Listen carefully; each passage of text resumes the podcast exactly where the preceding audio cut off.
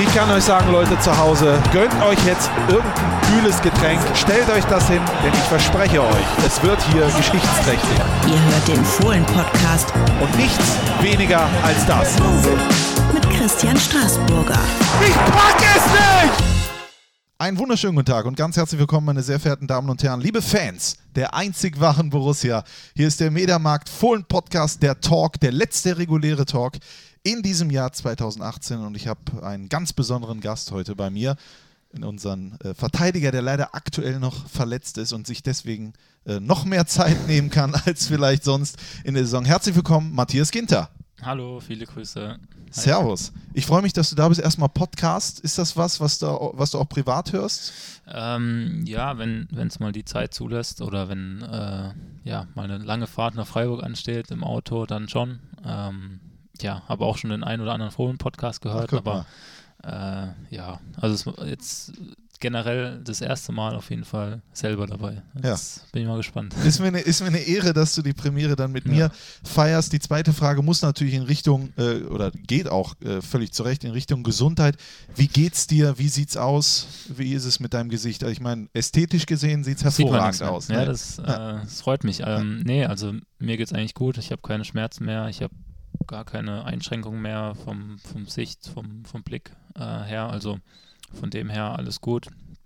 Ähm, ja, ich kriege heute auch eine Maske, mit der ich dann mal versuche zu trainieren, ähm, heute Mittag. Und nee, also so geht es mir gut. Es läuft alles nach Plan. Es sind jetzt knapp drei Wochen oder ein bisschen mehr als drei Wochen seit der OP und ja, von meiner Seite aus wird es natürlich schon äh, lieber gestern als heute losgehen. Ähm, aber aus ärztlicher Sicht brauchen halt Knochen mindestens fünf Wochen, sagt man, ähm, um wieder vollständig zu verheilen. Und von dem her, ja, ist die Winterpause ganz gut gelegen. Dann äh, bin ich am 2. Januar wieder voll im Training. Das würde uns sehr freuen. Wir zeichnen für eure Informationen einen Tag vor dem Spiel bei Borussia Dortmund auf. Morgen im Tempel. Das wäre natürlich was für dich gewesen. Blutet ein bisschen das Herz. Ja, also ich hatte, ja, die Hoffnung steht ja zuletzt. Ich hatte noch ein bisschen Hoffnung, aber wie gesagt, aus ärztlicher Sicht war das Risiko einfach zu groß, dass irgendwas dann wieder passieren könnte. Aber klar, freut man sich immer ähm, generell auf, auf so ein Topspiel. Ähm, Erster gegen Zweiter ist dann noch der letzte Spieltag vor der Winterpause. Also ähm, ist schon eine Menge Brisanz. Natürlich wird da jeder gerne spielen, aber ich glaube, ähm, die Jungs, die jetzt die letzten vier Spiele, glaube ich, gemacht haben, ähm, ja, ist es auch gut gelaufen. Ich glaube, Ja. dass äh, gerade die Heimspiele ähm, ja, sehr souverän gewonnen wurden und jetzt hoffen wir natürlich, dass wir auswärts auch was mitnehmen können. Mit dir dann auf der Tribüne wie immer als Ja. Fan. Klar. Sehr gut, das freut mich immer sehr zu sehen. Wir starten wie immer den Mediamarkt äh, Fohlen Podcast mit dem Fragengalopp und ich bin Ja. sehr gespannt auf deine Antworten und äh, würde einfach mal sagen, los geht's. Matthias, sage ich eigentlich Matthias oder Matze? Matze, Matze ist Wir sind ja junge Ja. Kerle. Matthias nennt mich nur meine Mutter. Okay, gut, Das- dann, okay. dann lassen wir das. Matze, du bist in Freiburg geboren, das Ja. ist äh, bekannt. Was muss man denn in Freiburg unbedingt gesehen haben? Uh, gibt's, äh, muss ich mal überlegen, was ich da rauspicken könnte, weil es echt viel gibt. Ähm, ja, zum einen natürlich generell so das, die Atmosphäre im Schwarzwald. Ähm, ist eigentlich immer Sonne, immer gutes Wetter. Äh, ja, es gibt verschiedene Cafés, Restaurants äh, in der Innenstadt, ähm, die sehr, sehr, sehr schön sind natürlich. Ähm, und ich als Freiburger habe da natürlich ja, schon jede Ecke gesehen. Also von dem her gibt es jetzt, glaube ich, für mich jetzt nicht den einen, den, den einen Ort. Punkt, ja. Genau. Aber stell dir mal vor, du gehst mit mir nach Ja. Freiburg und dann sagst du, das muss ich dir zeigen. Gibt es da nicht irgendwas, wo du hinfährst mit Das ist jemandem? Schwierig. Nee? Ähm, Ich meine, wir waren jetzt auch vor kurzem, haben wir in Freiburg ja gespielt, Ja. dann waren wir dort auch und es Ja. ist einfach, als, als wäre man in Urlaub. Ne? ja, das ist echt, also ich bin auch immer im Sommer, im Winter, immer ein paar Tage in Freiburg. Ähm, nee, ist echt super schön. Ähm, ich würde jetzt einfach mal vorschlagen, dass vielleicht ein Seepark, ich weiß nicht, äh, ob das dir dann wahrscheinlich ist ein bisschen außerhalb von Freiburg, aber Okay. ist sehr, sehr schön. Gerade im Sommer kann man, kann man im Park ähm, rumlaufen, Minigolf spielen. Ähm, also gibt es echt verschiedene Möglichkeiten. Ja, das reicht Ja. doch schon. Das würde mir jetzt spontan einfallen. Komm ich gerne mal mit. äh, was würdest du sagen, von welcher berühmten Persönlichkeit hast du in deiner Kindheit am meisten geschwärmt oder vielleicht auch am meisten mitgenommen? Ähm, ja, mitgenommen weiß ich jetzt nicht, aber ich war großer Fan von David Beckham. von David Beckham, als er noch bei Manchester, Manchester United gespielt hat. Ähm, ja, weil ich einfach auch in, in der F-Jugend irgendwann oder Bambinis auch immer rechts vorne gespielt habe. Ähm, und er auch, ja, rechtes Mittelfeld und immer ähm, oder rechts vorne, je, je nachdem. Ähm, ja, seine Flanken, seine Freistöße waren natürlich schon, äh, ja, konnte man schon gut zuschauen und nee, es hat wahnsinnig viel Spaß gemacht, äh, ihm zuzuschauen damals und deshalb war ich auch sehr großer Fan von ihm.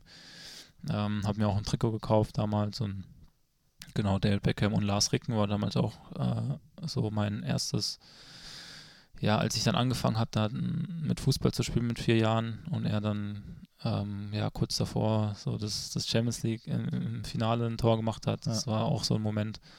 Ähm, ja, die zwei Spieler waren so 1998 so in meinem Kopf, wo ich so angefangen habe, Fußball zu spielen. Für die jungen Leute zu Hause äh, denkt man jetzt, oh, der Opa erzählt ja. vom Krieg, aber die Zeit vergeht echt sehr, schn sehr schnell. Äh, 97 Borussia Dortmund Champions League-Sieger gegen Juve. Genau. Ricken Lupfen, ja. wir wissen es alle noch. Äh, hast du auch versucht, die Frisur von David Beckham nachzumachen? Oder ich hatte tatsächlich ja? mal einen Irokesen. Äh, bei der WM 2002, glaube ich, hat er den gehabt. Ja, kann sein, ja. Ähm, also ich hatte jetzt nicht äh, die Seiten ganz abrasiert, aber ich hatte auf jeden Fall ähm, mit Gel und mit Wachs, das man halt früher als Kind gehabt hat, habe ich mir so einen Irokesen ab und zu in die Schule okay. äh, gepflanzt. äh, nee, genau. Aber, aber auch diese, diese Haarspange hatte der doch auch noch nee, irgendwann die später. Die, die hattest du nicht? nicht. Nee? Okay. Naja, muss man auch nicht alles mitmachen. nee, was kannst du überhaupt nicht gut? Ich kann überhaupt nicht gut verlieren. Muss ich echt zugeben. Ähm, ja, es, auch wenn es nur, also generell natürlich beim Fußball sowieso, bei jedem Trainingsspiel, äh, ja, bin ich erstmal dann eine halbe Stunde raus, wenn, wenn wir dann verloren haben. Okay. Ähm, und auch zu Hause ist echt schwierig. Also wenn ich mit meiner Frau irgendwie was spiele oder äh, wenn Freunde da sind, also ich muss, ich muss mich echt als anstrengen, wenn ich dann, äh, wenn ich dann irgendwas verloren habe, dann bin ich dann irgendwann, aber es war, es war schon mal schlimmer, gerade zu Hause mit meinem Bruder vor fünf, sechs Jahren, ähm, der wir dann, keine Ahnung, Playstation gespielt haben und dann ist schon mal bei mir der Controller auch geflogen, aber äh, jetzt mittlerweile habe ich mich eigentlich ganz gut im Griff. Ja. Okay, aber es, die, die Leute spielen noch mit dir, ja? Ja, ist ja. Nicht so, ah, nee, nee, also nicht mit dem Matze. Spaß. ähm, mit welchem Menschen würdest du gerne mal einen Tag tauschen und warum? Das ist eine gute Frage. Ich glaube, ich würde mal gerne mit meinen Eltern tauschen. Ja. Ähm, einfach so, wie, weil sie mich ja schon das ganze Leben quasi begleitet haben, ähm, wie sie mich sehen, wie sie generell als Eltern, weil man, also ich kann das ja nicht so wirklich beurteilen, ähm, ein Kind großzuziehen oder generell, äh, ja, den ganzen Weg einfach mitgemacht zu haben, ähm, ja, mich immer unterstützt haben. Ähm, und jetzt auch heute, äh, wenn sie dann auf der Tribüne sitzen, ich glaube, das ist auch nicht allzu schön, wenn man dann vor lauter Anspannung äh, irgendwie ähm, natürlich ist es schön, aber man ist natürlich dann auch nochmal aufgeregter, als wenn, wenn man jetzt ein normales Spiel ohne Beteiligung ähm, zuschauen würde. Von dem her würde ich, glaube ich, mal so spontan sagen, dass ich mal mit ihnen tauschen würde, um das aus, mal aus, aus einer anderen Perspektive auch zu sehen. Wenn du dann einen Tag in den Schuhen deiner, deiner Eltern wärst, ja. was würdest du dem jungen Matthias Ginter dann sagen? Oh, das wüsste ich jetzt nicht so genau, weil generell glaube ich schon, dass sie schon sehr auf mich achten und auch schon viel Gutes gesagt haben. Also ich würde jetzt nicht äh, mir äh, anmaßen, jetzt irgendwas äh, anders zu machen, glaube ich. Aber sind die denn auch so, dass sie auch mal so sagen, jetzt ist gut, du musst mal, sind die auch äh, da auch dann sehr stringent, wenn die merken, das läuft in eine falsche Bahn? Ja, früher war das schon so, klar, mit, keine Ahnung, 13, 14 oder so. Ähm, ist auch ganz normal. Aber mittlerweile, glaube ich, müssen sie mir nicht mehr so die ganz vielen Ratschläge geben. Ich bin jetzt auch erwachsen mittlerweile und von dem her glaube ich, dass da, ähm, ja, dass es da heutzutage eigentlich nicht mehr so die mahnenden Worte äh, gibt, weil ich da, glaube ich, äh, ganz gut selber weiß, ähm, ja, was ist gut und was nicht so gut ist. Du bist sehr jung, ich meine, wir müssen jetzt mal drüber sprechen, eigentlich noch, ja, im, äh, mit 24 Ja, für das, was du alles sagen. erlebt hast. Sag selber von dir, du bist erwachsen, du bist auch schon verheiratet. Äh, andere Leute in deinem Alter, keine Ahnung, die sind noch auf der Suche nach sich selber. Äh, warum hast du das Gefühl, ist das bei dir so schnell alles abgelaufen?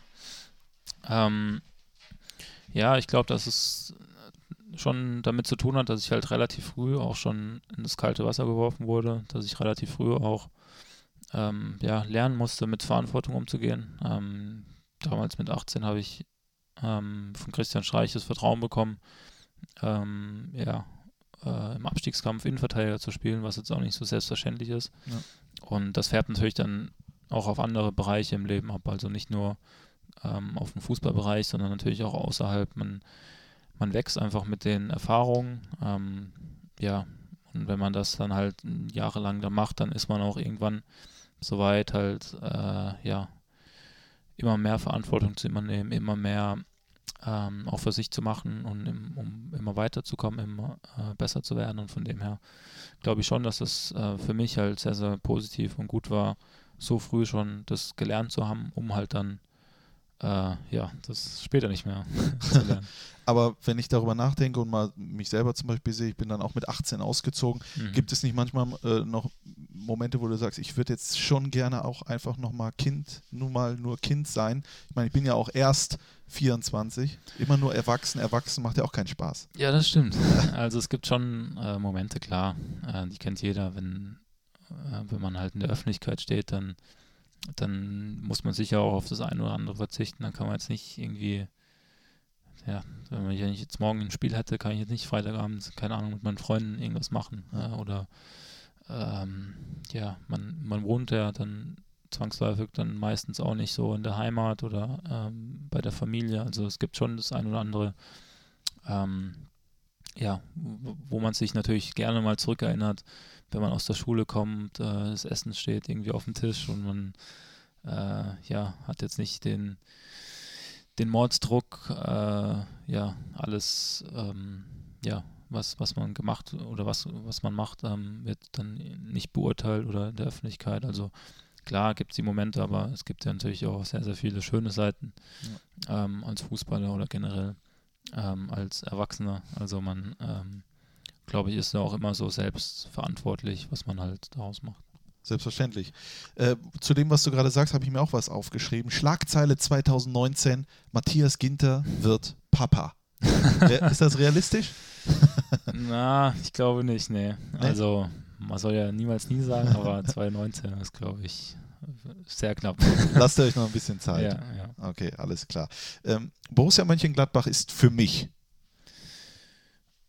Also ist für mich wirklich, ich würde schon sagen, das ist die zweite Heimat geworden. Also ähm, ich fühle mich wahnsinnig wohl hier ähm, oder ja, mit der Frau, mit meiner Frau äh, wahnsinnig wohl hier. Die Mannschaft ist sehr, sehr homogen. Also man ähm, ja, versteht sich einfach. Ähm, man ist ein, ein eingeschworener Haufen, würde ich sagen. Man ähm, gerade diese Saison ähm, ja, ist, ist auch dieses Zusammenspiel mit, mit den Fans, glaube ich, sehr, sehr ähm, wichtig nochmal geworden, auch für uns Spieler, ähm, dass, dass, ähm, dass die uns unterstützen und wir auch so ein Stück weit was zurückgeben können in der Hinrunde. Und nee, also ich fühle mich hier wahnsinnig wohl. Ähm, Mönchengladbach war ja auch schon die letzten Jahre immer mal wieder interessiert äh, vor, dem, vor dem, meinem endgültigen Wechsel dann hierher und das hat mir dann auch schon nochmal gezeigt, ähm, ja, wie die Wertschätzung ist, wie, wie, wie das Interesse auch ist, auch vom Trainer, der auch schon in Wolfsburg interessiert war damals und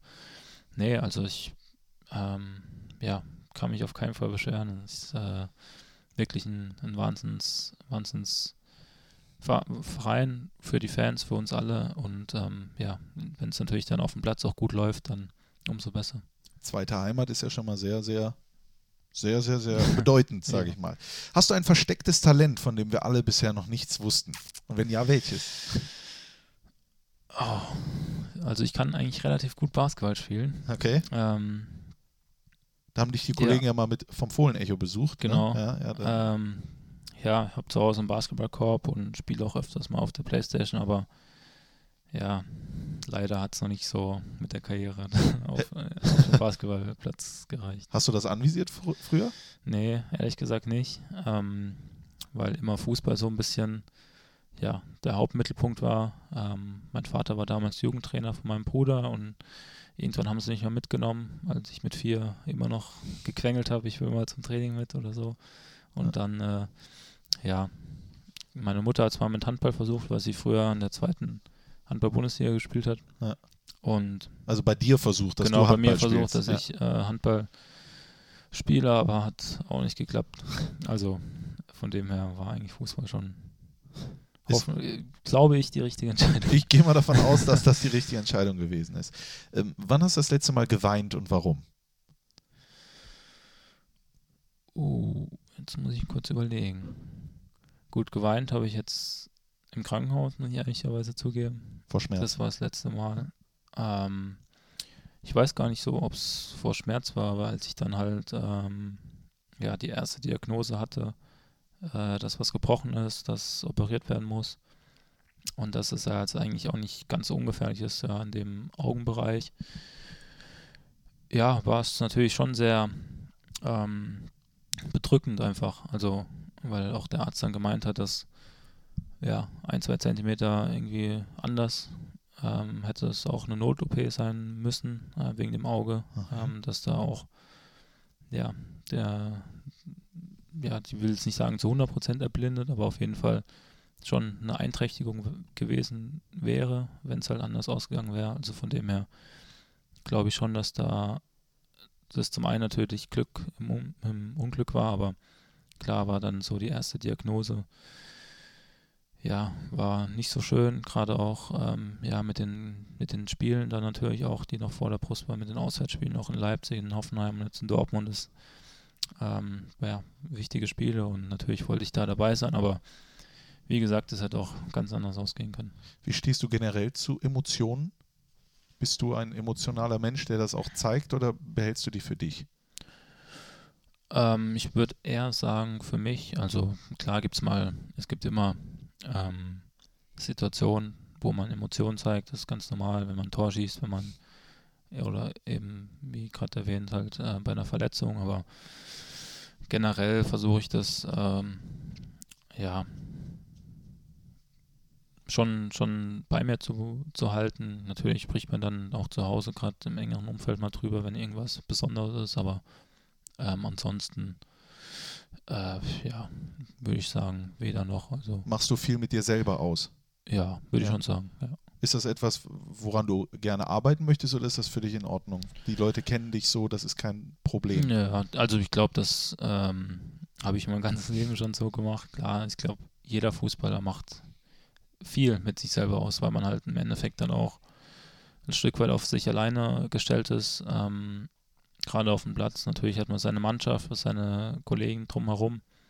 Ähm, aber man ja, ist, man ist halt auf sich alleine gestellt in dem Sinne, weil man halt ähm, auch nicht immer kommunizieren kann auf dem Platz, weil es so laut ist, weil man ähm, ja verschiedene ja, Gegenspieler hat. Ähm, also es gibt so viele Dinge, die, die auf einen dann auf dem Platz auch einwirken und deshalb ähm, glaube ich, muss man zum einen auf dem Platz auch viel ähm, mit sich selber ausmachen und dann, dann, dann natürlich auch danach oder äh, im privaten Bereich ist man glaube ich, es ist vom Tipp abhängig, ist man, der eine ist lockerer, der andere ist halt, wie gesagt, ein bisschen nachdenklicher, aber ähm, ja, auch da glaube ich, dass ich über die Jahre einen ganz guten Mix äh, gefunden habe. Wenn du irgendwelche Probleme hast oder sowas, würdest du mit Menschen aus, dein, aus deiner Mannschaft sprechen oder ist da nicht so oder geht es nicht so weit in diese Freundschaftsregion? Doch, würde ich schon. Ähm, ja, wir tauschen uns natürlich schon viel aus, auch ähm, untereinander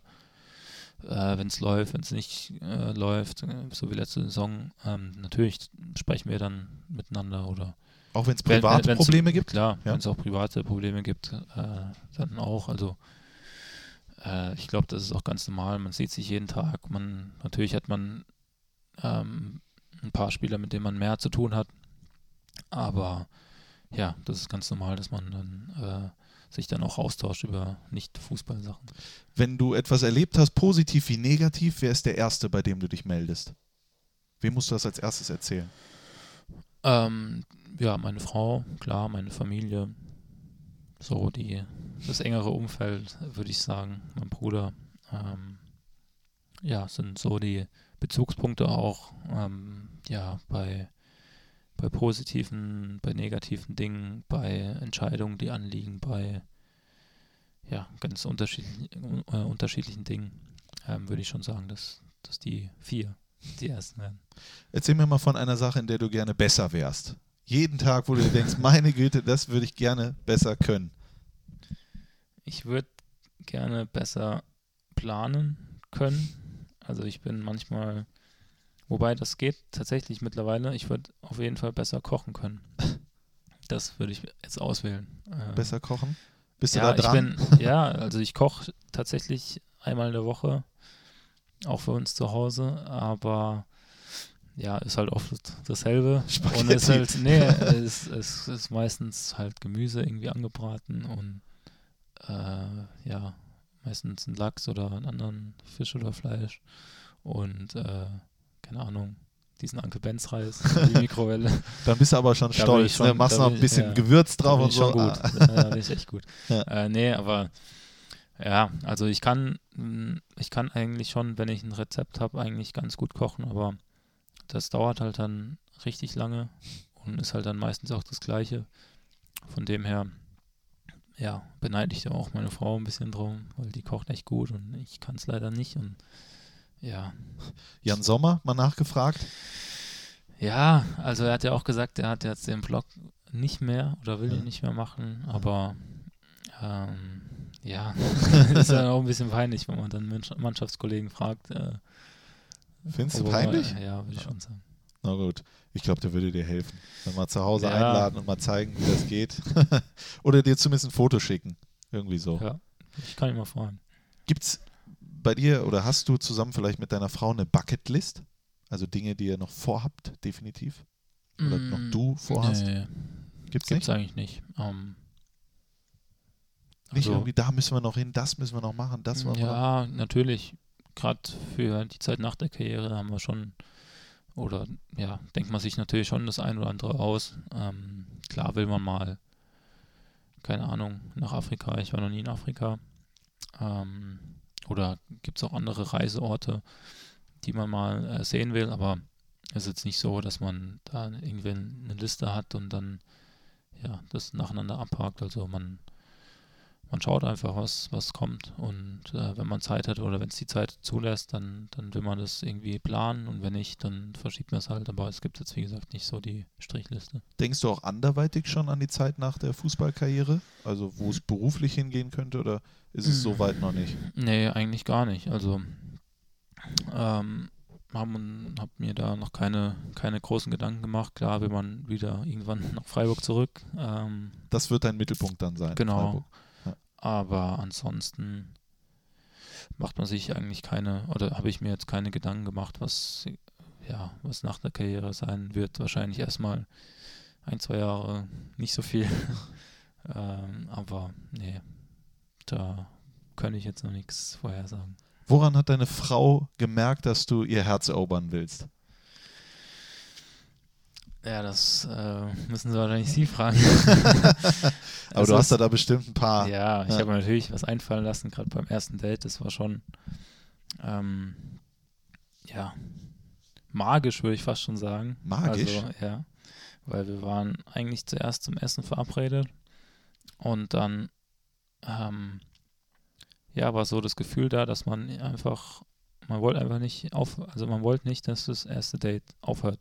Und ich glaube, das ist ganz wichtig, weil äh, wenn man dann irgendwie sich mit jemandem trifft, dann ähm, ja, und man fühlt sich nicht wohl oder man will weg oder man hat so das Gefühl, es passt nicht so wirklich, dann ja, ist glaube ich schwieriger, wenn das da was draußen stehen äh, wird, aber ähm, ja, man, wir kommen ja aus dem gleichen Dorf in Freiburg und man hat sich schon so ein bisschen vom Sehen gekannt, aber man jetzt nicht so wirklich und deshalb war, würde ich schon sagen, so das erste, das erste Treffen dann schon eben nach dem Essen ging es dann in den äh, genannten Seepark. Zum in Minigolf spielen. Genau. Ja. Äh, wir wollten Minigolf spielen, leider hat er schon zugehabt. Oh. Aber es ging dann wirklich äh, ja, stundenlang. Also man hat einfach so ausgetau sich ausgetauscht, als ob man sich schon ewig kannte und man, wie, gesagt, wie ich gerade gesagt habe, Ja. man äh, hat sich vielleicht ja schon äh, ewig gekannt, aber man nie, nie so wirklich und es war, wie gesagt, sehr, ähm, ja, sehr besonders. Wann wusstest du denn, das ist der Rückhalt, das ist die Frau, da, da brauche ich nichts anderes? War das dann auch relativ schnell klar? Ja, muss ich auch sagen, relativ schnell. Also man hat sich natürlich danach auch immer mal wieder getroffen und ähm, man hat einfach gespürt, dass, dass man auf derselben Wellenlänge ist, dass man ähm, die gleichen Ansichten hat ähm, vom Leben, vom Privaten und ja, deshalb ging das relativ schnell auch. Ähm, äh, ja, ich habe ja damals noch in Dortmund gespielt und ähm, klar, es hat man sich natürlich dann auch immer zu Hause mal wieder gesehen, aber es war schon relativ schnell klar, dass wir dann auch ähm, ja, zusammenziehen. Ja, dann eben vor ziemlich genau einem Jahr kam dann der Heiratsantrag. Ähm, Kannst du mal, hast du mal erzählt, wie du das gemacht hast? ja, das war richtig Ja. gut. Kannst du das ich erzählen? erzählen? Okay. Ja, das wäre schön. Ähm, ja, sie sagt zwar immer, also das Allerwitz, Allerwitzigste war eigentlich, wie ich die Ringgröße rausbekommen habe. Okay, erzähl. Das, ja. das ist eigentlich die, Das ist ist die wahre Eine Kunst Geschichte. oder auch, ja. ne? Also sie trägt eigentlich gar keine Ringe, nur einen. Mhm. Und den trägt sie halt immer, weil sie den von ihrer Mama äh, bekommen hat. Und ähm, ich wusste nicht, wie ich den Ring jetzt halt bekomme. Und irgendwann bin ich mir aus dem Training nach Hause gekommen und habe so gesagt, ja, ähm, ich äh, habe jetzt im Training äh, Handlesen gelernt. Da, zum Handlesen musst du alles ausziehen. Dann hat sie halt den Ring irgendwo hingelegt. Und dann äh, habe ich so gemacht, als ob ich so aufs Handy gucke und äh, halt da steht, wie halt das Handlesen geht und habe ihre Hand so irgendwas geschwafelt auf jeden Fall. Auf jeden Fall lag halt dann der Ring da. Ähm, und sie ist dann irgendwie auch irgendwie weggegangen, hat den Ring nicht wieder angezogen und dann musste natürlich schnell gehen. Ja. Äh, ich musste irgendwas suchen, ähm, auf, ja, wo ich die Ringgröße einigermaßen abschätzen kann. Und dann ähm, lag da halt ein Edding rum und der Ring hat genau auf diese äh, hinten, diese, wo man Diese den Deckel, silberne, genau, ja, wo ja, man den ja. Deckel dann, äh, wenn man aufmacht, äh, Ja. draufstecken kann. Da hat der Ring perfekt drauf gepasst. Ah. Und ich bin dann tatsächlich mit dem Edding in Juwelier und habe hab gesagt, ja, ich habe keine Ringgröße, aber der Ring muss genau da drauf passen. Und genau, so habe ich die Ringgröße rausbekommen und äh, passt äh, immer noch perfekt. Und wie hast du sie dann gefragt? Ja, ähm, wir waren äh, vor einem Jahr dann in Dubai im Urlaub und ähm, ja, also sie hat es natürlich schon, sie hat gemeint, sie hat es schon ein bisschen geahnt, als ich gesagt habe, ja, heute sollte sie ihr schönstes äh, Kleid oder ihr schönstes Outfit anziehen, hat sie schon gedacht, ja, äh, wahrscheinlich könnte das kommen. War vielleicht nicht so schlau, aber ähm, nee, so habe ich ihr, oder so hab ich, haben wir uns dann, ähm, habe ich ihr dann gesagt, ja, wir gehen was essen im Restaurant, habe was bestellt, äh, reserviert und ja, dann gingen wir aber nicht ins Restaurant, sondern halt am Strand war dann so ähm, Essen halt aufgebaut für zwei. Also der Strand war so ein bisschen abgesperrt dann halt Mhm. mit vielen Rosen, mit Fackeln. Und ja, Dann kam Dann- Kai Pflaume oder was? nee, also es war schon ja sehr romantisch Ja. auf jeden Fall. Und nee, dann eben war dann so ein Weg mit nach dem Essen, ähm, das dann ein bisschen gedauert hat, weil sie dann natürlich auch immer, glaube ich, gewusst hatte, okay, ist jetzt nicht all, alltäglich und Ja. Ähm, dann äh, ja, war da halt so ein Weg äh, mit Rosen so ein bisschen weiter vor ähm, äh, Richtung, Richtung Meer. Und da war dann so eine, ja, so eine Art Lounge oder halt so eine Couch einfach mit, ähm, ja, mit Blumen, mit äh, Musik auch und ja, dann äh, bin ich auf die Knie gegangen und sie hat ja.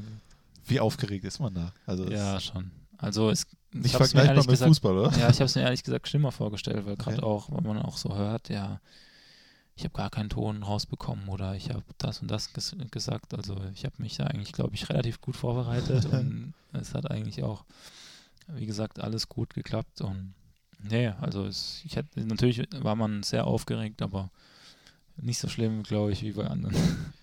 Das ist Wahnsinn. Schöne Geschichte, ganz toll. Du scheinst deine Frau sehr zu lieben. Ja, Das, klar. das finde ich sehr gut. Und sie dich auch, das sieht man auch immer auf Ja. Bildern. Trink ruhig was.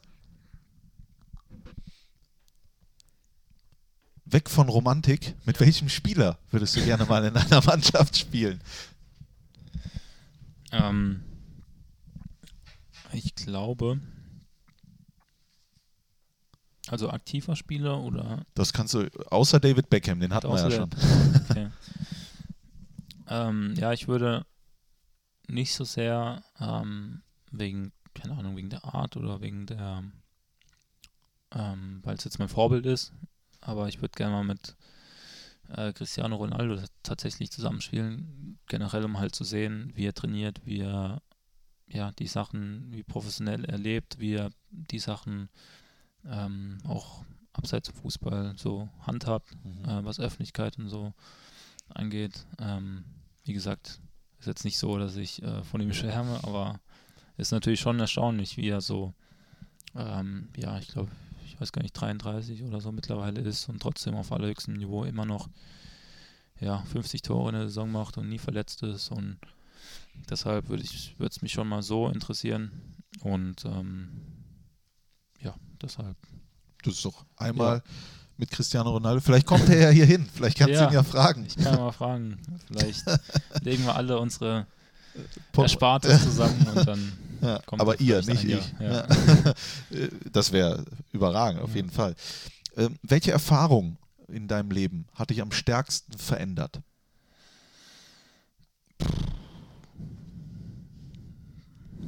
Hm. Hm. Das ist jetzt echt schwierig. Ich glaube, ähm, dass tatsächlich die ersten zwei Verletzungen, die ich hatte, mich schon sehr geprägt haben. Also ich hatte mit 16 oder mit 15 einen Schienenwadenbeinbruch. In der B-Jugend müsste das gewesen sein. Und ähm, ja, das war schon sehr ähm, ja, prägend, weil halt, weil man auch da nicht genau wusste, wie es weitergeht mit dem Fuß, ob der hält, ob der wirklich so gemacht ist auch. Ähm, Für den Fußball, für den Fußball. Profifußball. und äh, ja, und da habe ich schon gemerkt, okay, ich muss wirklich alles rausholen, was mein Körper hat. Ähm, ich muss auch natürlich dem Körper alles geben, ähm, um, damit er so gut wie möglich funktioniert. Und das zweite war vor sechs Jahren meine bis dahin letzte Verletzung. Ähm, war auch ja nicht ganz so ohne Probleme. War es, es war so ein Haares im, im Le- Lendenwirbelbereich und Mhm.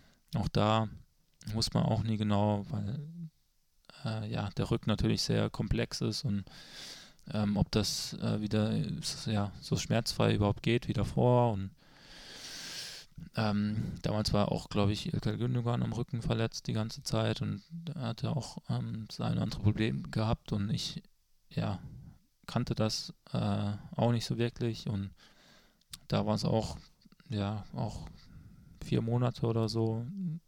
So lange hat es dann halt gedauert, bis es dann wieder schmerzfrei ging. Und äh, das waren so die zwei, glaube ich, die zwei prägenden Momente jetzt auf, auf Fußball bezogen, die halt, ähm, ja, mich sehr ähm, nachdenklich auch gemacht haben und natürlich auch sehr ähm, gewissenhaft ähm, in dem Sinne, wie man, wie man lebt. Also ich habe ähm, toi toi toi danach keine Verletzung mehr gehabt, sechs Jahre lang, was jetzt auch nicht selbstverständlich, äh, selbstverständlich ist. Aber ich habe auch wahnsinnig viel dafür gemacht, weil ich das Gefühl kannte, halt, äh, ja, wie es ist, wenn man verletzt ist. Das ist nicht so, nicht so cool, gerade wenn man so in einer ungewissen Verletzung dann aussetzen muss und nie genau weiß, wie es weitergeht. Und da ähm, ja, habe ich alles dafür getan, nicht verletzt zu werden und ähm, ja, wahnsinnig viel für mich getan, was Ernährung, was Krafttraining, was alles Mögliche halt angeht und ähm, Hast du vielleicht auch Ja. das Gefühl, das war so eine Art ja, Prüfung, wenn, wenn man ein bisschen weiter äh, denkt, Mhm. ob man das alles wirklich will, ob man sich da durchbeißen will, ob man wirklich sagt, wenn ich das Ziel erreichen will, Fußballprofi und sowas, dann muss ich jetzt echt alles hinten anstellen. Jetzt muss ich echt auch komplett alles umstellen. Denkt, denkt man da dran? Ähm, ja, also bei der ersten Verletzung ja, weil da war ich ja noch eine Jung, bei der zweiten Verletzung war ich ja schon Ja. eigentlich im Profi. Die. Ja. Ja, ähm, klar.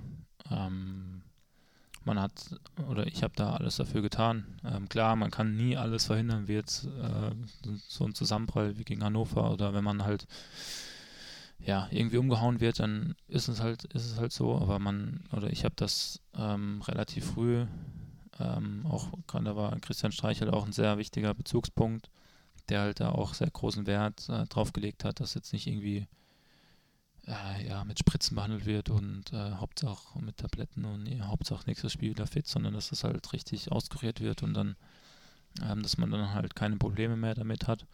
Und ähm, ja, von dem her war das schon sehr, sehr wichtig für mich als junger Spieler und ähm, war auf jeden Fall sehr prägend halt, weil man das über die Jahre hinweg immer weiter ausgebaut hat auch.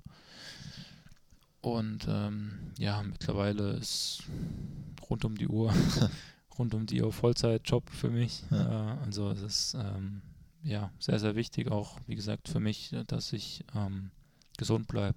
Hast du auch diese. Kältekammer Kammer da zu Hause? Oder, äh? Ja, zu Hause nicht, okay. aber äh, ich gehe da auch oft rein. okay. Und ja, also man, man entwickelt halt über die Jahre schon so ein Gefühl für sich, was einem gut tut.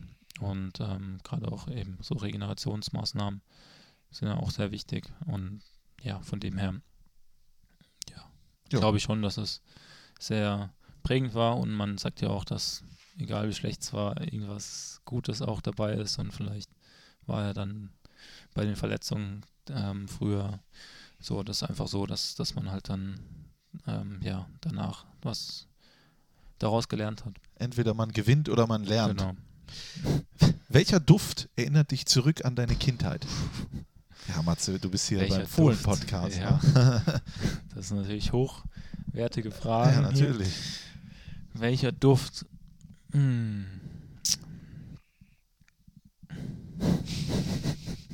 Und jetzt sag nicht ja, das ist Rasen. echt. Ja, nee, Ja. Rasen nicht. Ja. Ähm, ich, das ist echt schwierig, aber ich würde jetzt einfach mal so diese, kennst du den Duft, wenn man so frische Sachen auspackt? Ja. So, so frische Bücher, frische, so Playstation oder so, wenn alles, wenn so richtig neu riecht. Ja.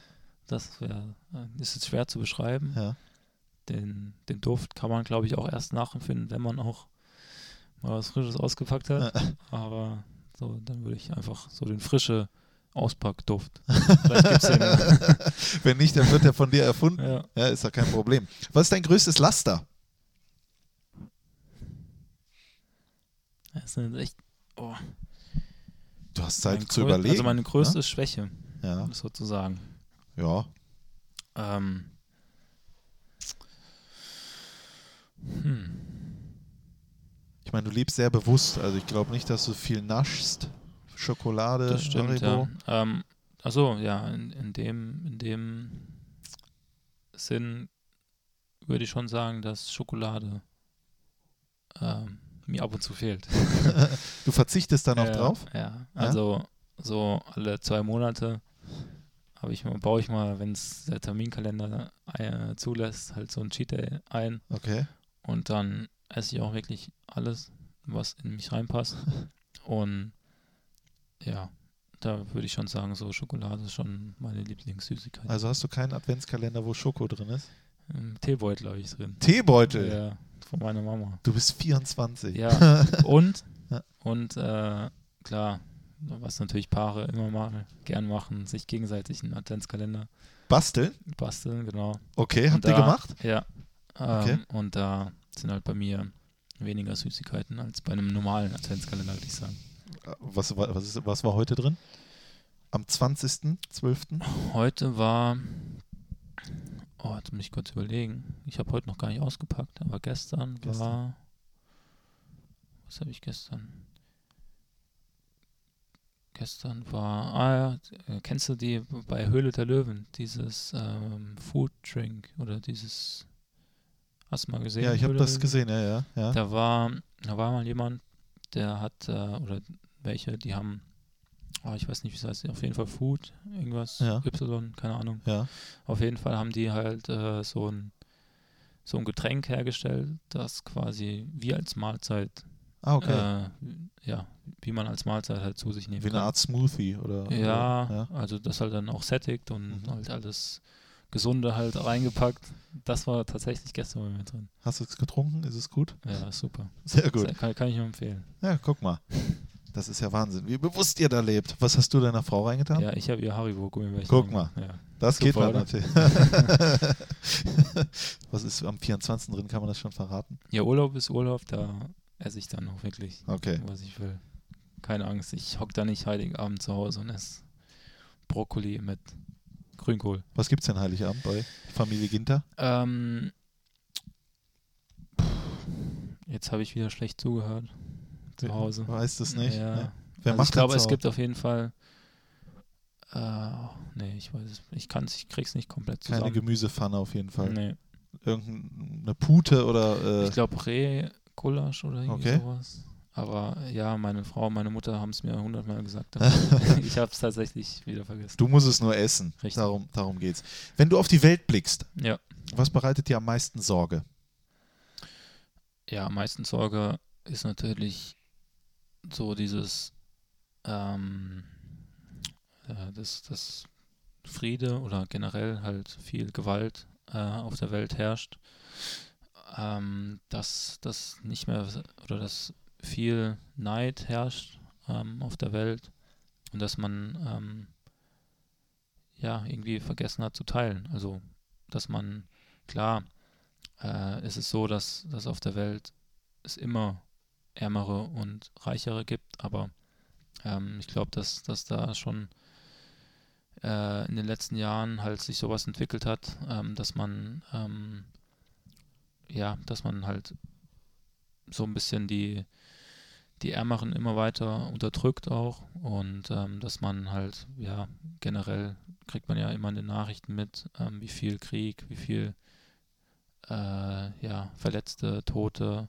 wie viele Attentate ähm, verübt sind oder wo, wurden. Und von dem her glaube ich schon, dass das so das größte, die größte Sorge ist, die, die Sicherheit, die man eigentlich immer gedacht hat, gerade hier in Deutschland zu haben oder in, in den Ländern, die, wo der Krieg jetzt eigentlich nicht so ähm, tagtäglich äh, vorkommt, also ähm, die halt mittlerweile wahrscheinlich auch nicht mehr so gegeben ist und deshalb glaube ich schon, dass das für uns alle ähm, die meiste oder die größte Sorge ist, ähm, ja, dass, dass man sich eher vom Frieden entfernt, ähm, als jetzt äh, sich irgendwie zusammenschließt. Hast du das Gefühl, dass du früher sorgenfreier warst als heute? Dass mehr Äng- Ängste herrschen oder dass du denkst, ah, früher das war unmöglich, dass das hier passiert oder sonst Ja. irgendwas. Dass es Ja. heute einfach immer fassbarer wird. Ja, Ja. das auf jeden Fall. Also, ähm, ja, also generell als Kind macht man sich wahrscheinlich sowieso nicht so viel Gedanken über solche Dinge. Das äh, kommt ja mit der Zeit sowieso, aber ich hatte, glaube ich, auch so das Gefühl, dass halt, wie gesagt, dass man immer das Gefühl hatte, auch gerade in Freiburg, ähm, ja, bei uns passiert das wahrscheinlich nicht so. Und ähm, ja, dann passiert es dann halt doch irgendwie in Straßburg jetzt wieder vor einer Woche oder so. Ähm, äh, ja, also es ist schon, schon sehr beängstigend, aber ähm, Nimmst du das mehr wahr, weil du mal betroffen warst oder äh, ja, Ja? also also es hat sich schon so ein bisschen hin entwickelt, jetzt unabhängig von den zwei Anschlägen, wo ich dann beteiligt war. Aber klar haben die auch nochmal ihr, ihren Rest dazu gegeben. Ähm, ja, dass halt immer mehr, immer mehr solche, solche Dinge halt passieren ähm, und man gerade als Fußballer dann auch immer solchen Großereignissen, wo natürlich auch immer wieder ähm, was passieren kann, ja, beteiligt sein kann. jetzt jeder, ich will es niemandem unterstellen, aber es kommt oft vor, dass natürlich Interviewanfragen an Matze Ginter kommen. Da Mhm. wird gesagt, lass uns nochmal über 2015, 2017 und so weiter sprechen. Äh, ich habe auch darüber nachgedacht, aber ich möchte mit dir gar nicht diese ganzen Sachen durchgehen. Erstens. gut. Und äh, zweitens äh, solltest du das auch langsam auch für dich abgeschlossen haben und bist da in deinem eigenen Ja. Prozess, ist auch sehr privat. Ich möchte nur mit dir eine äh, Sache darüber äh, sprechen, dass vor kurzem ja das Urteil gefallen ist. Das hast du Mhm. selbstverständlich äh, verfolgt. Hat dir das geholfen, endgültig mit diesen Dingen, die passiert sind, abzuschließen oder hat es, war das gar nicht mehr nötig? Nee, das war jetzt in dem Sinne nicht mehr nötig. Klar hat man es äh, mitbekommen. Ähm, ja, ich glaube, man hat, ähm, das war so nochmal der, der absolute Schlusspunkt äh, unter das Thema. Ähm, ja, man hatte auch davor eigentlich großes Vertrauen halt in, in die deutsche Justiz. Justiz, genau. Und deshalb, ja, hat man sich generell darüber jetzt keine Sorgen gemacht, aber klar, wenn dann das Urteil gesprochen ist und man, ähm, ja, das dann nochmal einfach, okay, so zur Kenntnis nimmt und ja, man hat dann natürlich auch immer den einen oder anderen Idioten dabei. Ähm, ich glaube, beim Derby war, war so ein Plakat, äh, ich weiß nicht, ob du es auch gesehen hast. Ja, das habe ich gesehen. So mit äh, Freiheit. Freispruch äh, plädiert wurde von den Schalker-Fans, aber gut, da muss man dann halt Es gibt halt versuchen drüber zu stehen.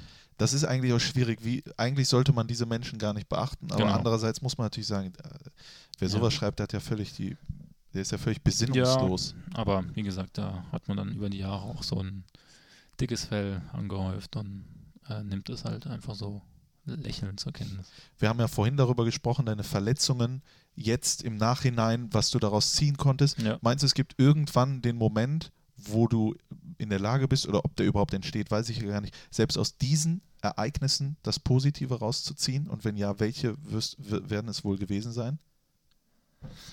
Ähm, ja, das ist ein bisschen schwieriger, weil man äh, nicht so viel dagegen machen kann. Also man, klar kann man sich zu Hause einschließen und äh, 24 Stunden zu Hause sein.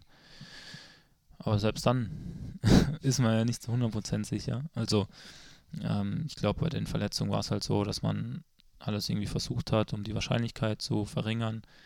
Aber jetzt bei, bei solchen Dingen,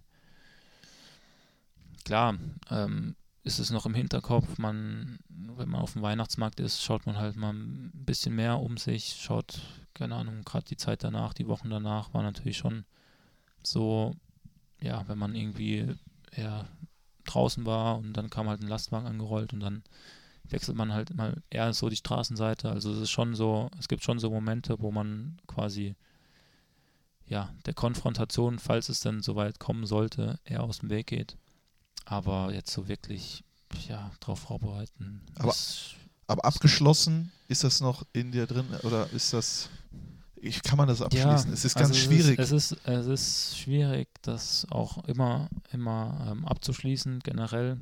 Also man hat natürlich jetzt die Dinge schon für sich beendet, aber man ist natürlich auch immer wieder ähm, alltäglich halt konfrontiert, ähm, ja, in der Öffentlichkeit. Also man, man, das war jetzt auch vor kurzem, waren wir auf einem Konzert und dann lag da halt ein Rucksack rum und normal also ich weiß nicht, ob das normal ist, wenn man dann halt ähm, oder ob, ob das, ob ich da anders reagiert hätte, wenn, wenn ich jetzt bei den Anschlägen nicht dabei gewesen wäre.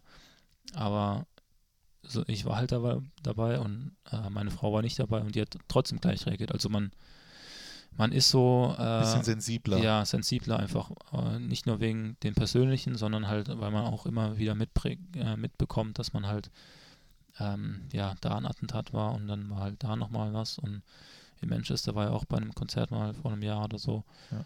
Und wenn dann halt ein Rucksack rumliegt, dann ist man schon ein bisschen, hat man schon ein mulmiges Gefühl, aber ähm, ja, wie gesagt, das ist jetzt nicht nur wegen den persönlichen Erinnerungen, glaube ich, sondern generell, wie ich vorher gesagt habe, weil das halt immer mehr oder weil man immer mehr mitbekommt, so ein bisschen. Das lassen wir jetzt auch damit gewesen sein Ja. und äh, reden über Musik. Du bist, glaube ich, ein ein Musikfan? Ja, Ja? würde ich schon sagen. Du hast mir aufgeschrieben, von, von den drei Liedern, was ist so dein aktuelles, wahrscheinlich Mark Forster oder dein aktueller Lieblingssong, oder? Ja, Einmal? sagen. Ja. Ist das ein Also- Künstler, den du allgemein ma- magst oder woran liegt es, dass es das Lied ist? Ja, also ich finde äh, generell deutsche Lieder immer sehr gut, weil ich da auch die Sprache verstehe. Englisch bin ich nicht so fit. Okay. Ähm, Ach, da hast Nee. du noch Nach Nachholbedarf? ja, also Ui. Fremdsprachen ist echt ja, ein bisschen dünn gewesen, Na gut, dann- früher auch. Dann gehst du auch nicht in die Premier League, dann Ja, kannst du ja hier eben. bleiben. Ja. Dann passt das. Nee, ähm, ja, also ich hätte jetzt natürlich auch andere Künstler hinschreiben können, aber ich glaube, das ist nicht ganz jugendfrei. Deshalb habe ich mich für Mark Forster entschieden. Das ist nicht Jugend. Ach so, ja, Hip-Hop oder was? Hip-Hop, genau. Okay. Hip-Hop, so. Ähm, nee, so. Ich höre eigentlich, wie gesagt, es gibt jetzt nicht den einen ähm, oder den, die eine Sängerin, sondern Hip-Hop, RB, ein bisschen Pop-Charts, also ich höre Ja. eigentlich kreuz und quer. Ähm, ja, und deshalb da halt, äh, da wir erst vor kurzem auf der 1 Live-Krone waren Ah ja, stimmt. in, in Bochum. Ja. Und äh, ja, es war auf jeden Fall cool. Mark Forster einmal, das Ja. ist ein Lied für unsere Spotify-Playlist vom äh, Fohlen-Podcast Talk. Äh, das packen wir da drauf. Aber letzte Frage in diesem Fragengalopp, der unfassbar lang geworden ist. ähm, was für ein Lied hattet ihr auf eurer Hochzeit? Wo habt ihr getanzt drauf? Äh, Perfect von Ed Sheeran. Das ist aber nicht in der Liste. Nee, das ist nicht in der nicht Liste. Du hast mich ja auch gefragt nach den aktuellen Hits Okay, alles klar. Perfekt von. Ah, gut. von War, Ed Sheeran. war der auf dem Konzert auch von Ed Sheeran? Nee, leider nicht. Ich habe gehört, dass der komplett ohne Band spielt. Der macht Ja. das mit und macht dieses, diese, diese Maschine, die da Ah, unten ja. stehen hat und dann Ja. spielt er das auch noch selber ein. Soll sensationell sein. Also ja. perfekt von Ed Sheeran. Passt auch ein bisschen zu eurer Beziehung scheinbar. Dankeschön, das packen wir auf die Liste und jetzt machen wir eine kurze Unterbrechung und dann reden wir auch noch über Fußball. Wahnsinn. Sehr gut. Bis gleich. Hallo, ich bin Christopher Heimeroth und ihr hört den Fohlen-Podcast. Viel Spaß dabei. Wir sind zurück beim Mediamarkt Fohlen Podcast. Der Talk bei mir ist Matthias Ginter, aber Matthias nennt ihn nur seine Mama. Ja. Deswegen sage ich Matze. Wir haben einen langen äh, äh, Fragengalopp hinter uns und äh, werden hoffentlich genauso intensiv über deine Fußballkarriere sprechen. Die ist zwar relativ kurz, sage ich mal, aber es ist schon eine ganze Menge passiert. Und begonnen hat alles beim SC, und da wusste ich jetzt nicht, heißt das March? March. Ja. March? Wie der englische Monat März, Okay. nur halt auf Mit- Deutsch. Auf Deutsch. Ja. Alles klar. Auch nicht schlecht. Und ich frage immer die Fußballer, die hier sind, wann wusstest du, ja, Fußball, das ist mein Ding, das will ich werden, das will ich machen, Profi werden. War das schon klar Ja, beim SC March? Nee, nicht wirklich. Also klar hat man sich jeden Tag irgendwie, bis, bis es dunkel wurde, mit seinen Kumpels auf dem Bolzplatz getroffen, nach, dem, nach der Schule oder so. Ähm, aber ja, ich bin dann mit elf, glaube ich, ja, mit elf zum SC Freiburg gewechselt, in die D-Jugend. Ja. Und ähm, ja, als dann immer, immer weiter jede Altersgruppe ähm, weiterging und man auch gemerkt hat, okay, ich bin jetzt nicht der ganz Blindeste, hat man sich natürlich schon Hoffnung gemacht, ähm, ja, mal ja, oben irgendwann reinstuppern zu können. Aber wie war denn die Anfangszeit? Du warst ja auch nicht gleich Verteidiger. Also du bist ja, glaube ich, von Genau. vorne nach hinten. Ja, äh, also ich habe ja vorher gesagt, dass ich mal rechts außen angefangen habe. Ja. Ähm, dann ging es, glaube ich, auf die 10, auf die 6 und ähm, genau, beim SC Freiburg in der D-Jugend oder in der C-Jugend habe ich da mal Innenverteidiger gespielt. Ja. Dann ging es aber wieder nach vorne in der B- und A-Jugend okay. auf die 6 und auf die 10 Ja. oder so ein bisschen halb rechts. In der Raute manchmal sogar. Ja, und dann ähm, bin ich Innenverteidiger geworden, ähm, als eben bei den Profis, äh, ich glaube, vier Innenverteidiger gefehlt haben, verletzt. Und ich, ähm, ja, oder Christian Streich mich auch als Innenverteidiger einigermaßen kannte ähm, im Abstiegskampf und dann eben hat er mich als Innenverteidiger gebracht und äh, ja, ich habe es anscheinend nicht ganz so schlecht gemacht und äh, seitdem bin ich eigentlich Innenverteidiger. Ja, aber wie muss man sich denn den Prozess vorstellen? Man ist da in der Jugend beim SC Freiburg. Jetzt weiß man, Mhm. die Nachwuchsförderung beim SC Freiburg ist überragend. Ja, das, äh, Mhm. das ist überall bekannt. Aber dass dann der Christian Streich kommt und sagt: So, komm, äh, du hast mal hier gespielt, du hast mal da gespielt, aber jetzt brauche ich dich in der Bundesliga im Abstiegskampf in der Innenverteidigung. Ja, das ist, manchmal gibt es ja so Momente, wo so eine Karriere auch beginnen kann oder wo so Zufälle zueinander führen. Ähm, ja, man, man wird halt in Freiburg so ausgebildet, dass man auch für viel, viele verschiedene Positionen spielen kann. Also man macht wahnsinnig viel äh, Videoanalysen, man macht, ähm, man spielt auch, man wird auch absichtlich ähm, mal rotiert auf andere Pos Positionen, um halt auch die anderen Abläufe auf, auf den anderen Positionen äh, kennenzulernen. Und ähm, ja, das kam mir dann halt natürlich zugute. Also ich, ich war ja dann auch äh, in Freiburg und auch dann in Dortmund. Ähm, ja, gab es natürlich immer auch immer mal wieder andere Positionen, die ich dann gespielt habe. Aber das, wie gesagt, das ähm, war nur von Vorteil, dass ich dann auch wusste, ähm, ja, wie ich dann, wie ich mich auf der Position verhalten, zu verhalten hatte. Und natürlich weiß man dann natürlich, wenn man ähm, gegen einen Zehner zum Beispiel dann auch spielt, wie der tickt. Also wenn man selber Okay. weiß, okay, so würde ich das jetzt machen. Ähm, also ist ja ist sehr, sehr, sehr gut und breit auch äh, ausgebildet worden. Jetzt hast du vorhin ja von dieser Verletzung er erzählt in jungen Jahren. Wann war denn für dich klar, als du bei Freiburg gewesen bist, äh, das schaffe ich hier in die Bundesliga? Oder gab es dann außer dieser Verletzung auch mal Momente, wo du vielleicht nach links und rechts geschaut hast und gedacht hast, ob das funktioniert, äh, bin ich mir nicht so sicher. Ähm, ja, tatsächlich nach der Verletzung habe ich dann sofort in der U17 Bundesliga gespielt.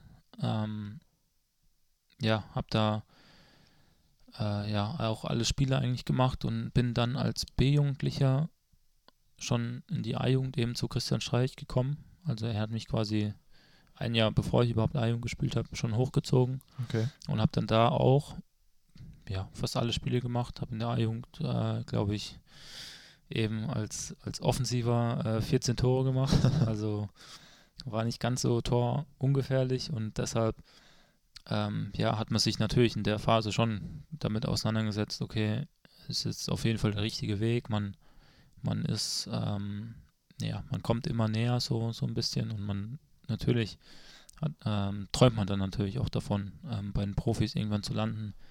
Ähm, ja, dann trainiert man irgendwann mal das erste Mal mit den Profis. Man, ja, wenn bei den Profis jemand fehlt oder wenn jemand ausfällt, dann wird man halt, ähm, oder wurde ich dann quasi hochgezogen, um mal auszuhelfen. Und natürlich wird das dann immer mehr und ähm, ja, irgendwann ist man halt dann, oder war ich dann fester Bestandteil. Ähm, das war im Winter 2011, 2012, da war Freiburg letzter. Und Christian Streich wurde dann eben Trainer, was natürlich auch äh, mein Glück war, dass er dann im Trainingslager auch viele oder ja, vier, fünf Jüngere mitgenommen hat. Und da war ich eben auch dabei und ja, in den drei Vorbereitungsspielen habe ich dann auch zwei Tore gemacht und dann, äh, ja, also es lief wirklich. Es lief Es wirklich. lief wirklich. Hattest du manchmal das Gefühl, ich meine, es war, es ist unfassbar harte Arbeit, Ja. Bundesligaspieler zu werden, aber ein bisschen vom Glück geküsst auch. Ja, Ja. also ich weiß gerade auch, der Standort generell war schon, ja, also ich weiß, dass in anderen Vereinen, ja, wenn da jemand irgendwie ein neuer Trainer und der pocht auf Neuzugänge und dann kommen halt zwei, drei, 30-Jährige, dann ist es halt eher, eher schwieriger. Aber der Standort Freiburg ist halt auch so ausgelegt, dass man nicht wahnsinnig viel Geld hat und dass man auch die Jugend äh, mit einbeziehen muss einfach. Ähm, und deshalb ja, war das schon sehr hilfreich, dass auch mein früherer äh, A-Jugendtrainer dann natürlich auch Trainer wurde bei den Profis und mich kannte, war natürlich sehr, sehr, sehr hilfreich und ähm, wird, auf man, wird man denn gleich akzeptiert? Ich meine, man kennt die Geschichten von früher, wenn Oliver Kahn Mehmet Scholl acht Jahre nicht Ja. mal angeguckt hat oder sonst irgendwas, oder wenn da irgendein Jüngling äh, hochkam, Bastian Schweinsteiger, das Handtuch abgenommen. Wird man gleich akzeptiert in der heutigen Zeit oder war das früher auch schon nicht so äh, einfach? Also, ich muss sagen, auch da war Freiburg sehr, äh, sehr gut für mich, weil äh, auch da gab es jetzt nicht so diese Charaktere wie in Bayern, wie in, keine Ahnung wo, ähm, die so, ja, sich, sich selbst so ein bisschen wichtiger genommen haben, sondern Freiburg war halt viel Gemeinschaft, war viel, ähm, ja, auch Sozialkompetenz, würde ich mal sagen. Und da war immer, auch von den Eltern erfahrenen Spielern, immer äh, ein offenes Ohr für, für die Jungen. Das war wirklich sehr, sehr, sehr hilfreich für mich, dass ich da halt hochgekommen bin in, zu den Profis und auch gleich wusste, okay, ähm, die Jungs, äh, die jetzt schon da sind, die nehmen mich gut auf, die integrieren mich gut. Und deshalb war das für mich eigentlich auch kein Problem. Also ich hatte jetzt nicht Angstschweiß, wenn ich, wenn ich, äh, ja, keine Ahnung, in die Kabine gekommen bin, sondern ja, es war sehr, sehr, sehr freundlich und lustig. Aber erinnerst du dich denn noch an die erste, äh, also als du dann wirklich hochgezogen wurdest, wie du morgens vielleicht aufgewacht bist und gedacht hast, viele, viele Jahre gearbeitet, viele, viele Jahre alles getan, die Verletzung und jetzt heute Mhm. ist es soweit. Erinnert man sich da noch daran? Ja, auf jeden Also man erinnert sich nicht so sehr an die Verletzungen oder an die schlechten Dinge, sondern Nee, nee, das nicht, aber man, man teilt so ein bisschen einfach den, den Moment mit denen, die auch äh, immer dran geglaubt haben, die immer ähm, mich auch unterstützt haben. Und äh, klar, also man, man äh, ist einfach, man denkt in dem Moment zwar nicht so sehr nach, weil man natürlich auch sich konzentriert und im Fokus ist, aber so im Nachhinein oder wenn dann die ersten Stunden, wenn man das dann auch realisiert hat, dann ja, ist man einfach nur überglücklich, dass man so weit gekommen ist. der Fußball ist ja sehr schnelllebig und auch dann deswegen auch öfters sehr brutal. In dem Moment ist es ja für einen jungen Menschen so, man hat was erreicht, man hat aber eigentlich noch gar nichts erreicht. Also man Ja. darf jetzt nicht denken, man hat was erreicht, obwohl man was erreicht hat. Ja. Wie schafft man das, da die Waage zu halten?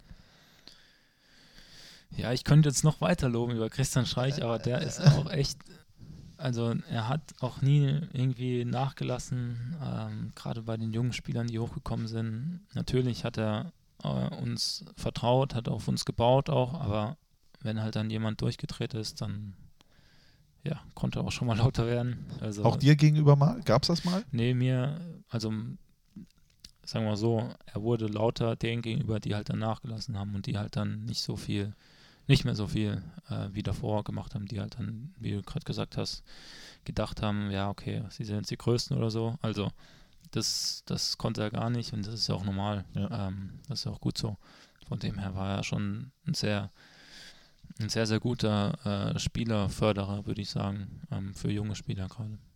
Und du würdest auch sagen, das ist der, der, klar, er hat dir dann das Bundesliga-Debüt ermöglicht, Mhm. 21. Januar 2012, Wahnsinn, ist jetzt schon fast sieben Jahre Ja. dann her. Sieben Jahre.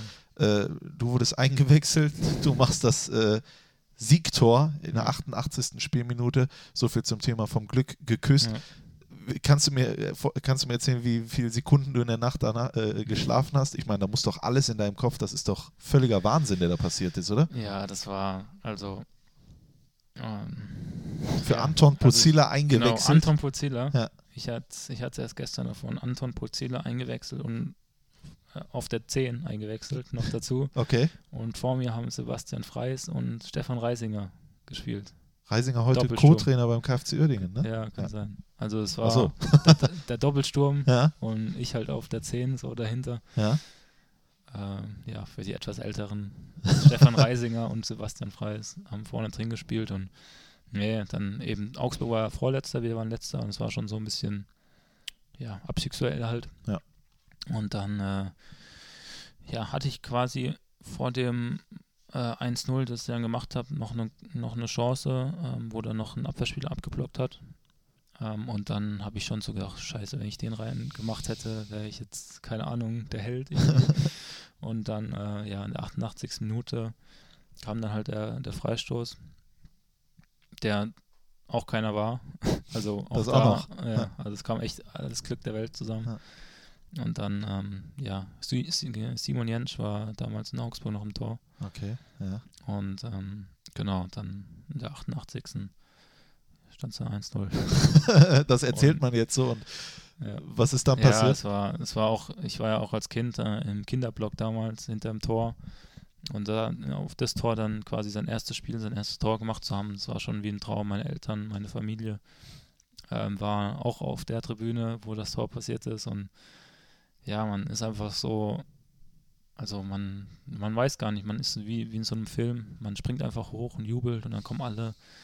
Und ähm, ja, dass, dass man dann halt so dass dann so ausgegangen ist, ist wirklich äh, Wahnsinn. Ja. Das war der, der, ja, der Grundstein Der für all das, was danach passiert ist. Ihr habt dann tatsächlich auch noch in der Saison den Klassenerhalt äh, geschafft mit Genau. dem SC Freiburg.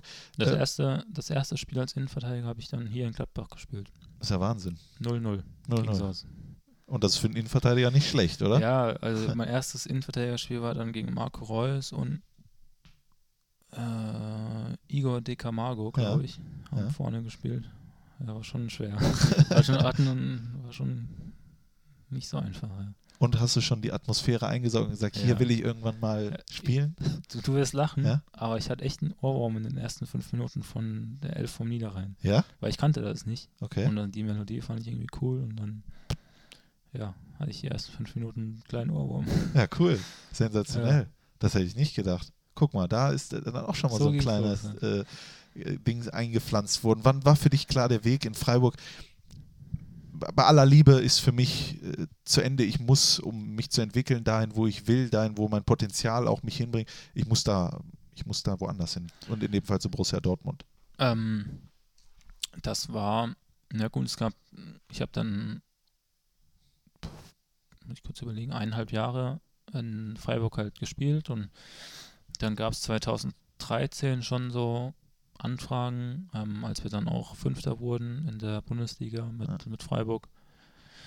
Ähm, eine sehr, gerade für Freiburg eine außergewöhnliche Saison gespielt haben. Ähm, und ja, dann gab es da auch schon ein, äh, Anfragen und dann mit 19 hat man, oder habe ich dann auch schon so ein bisschen entschieden, ja, vielleicht doch noch nicht. Okay. Ähm, vielleicht gerade auch mit, dem, mit der Europa League, mit der Erfahrung in Freiburg.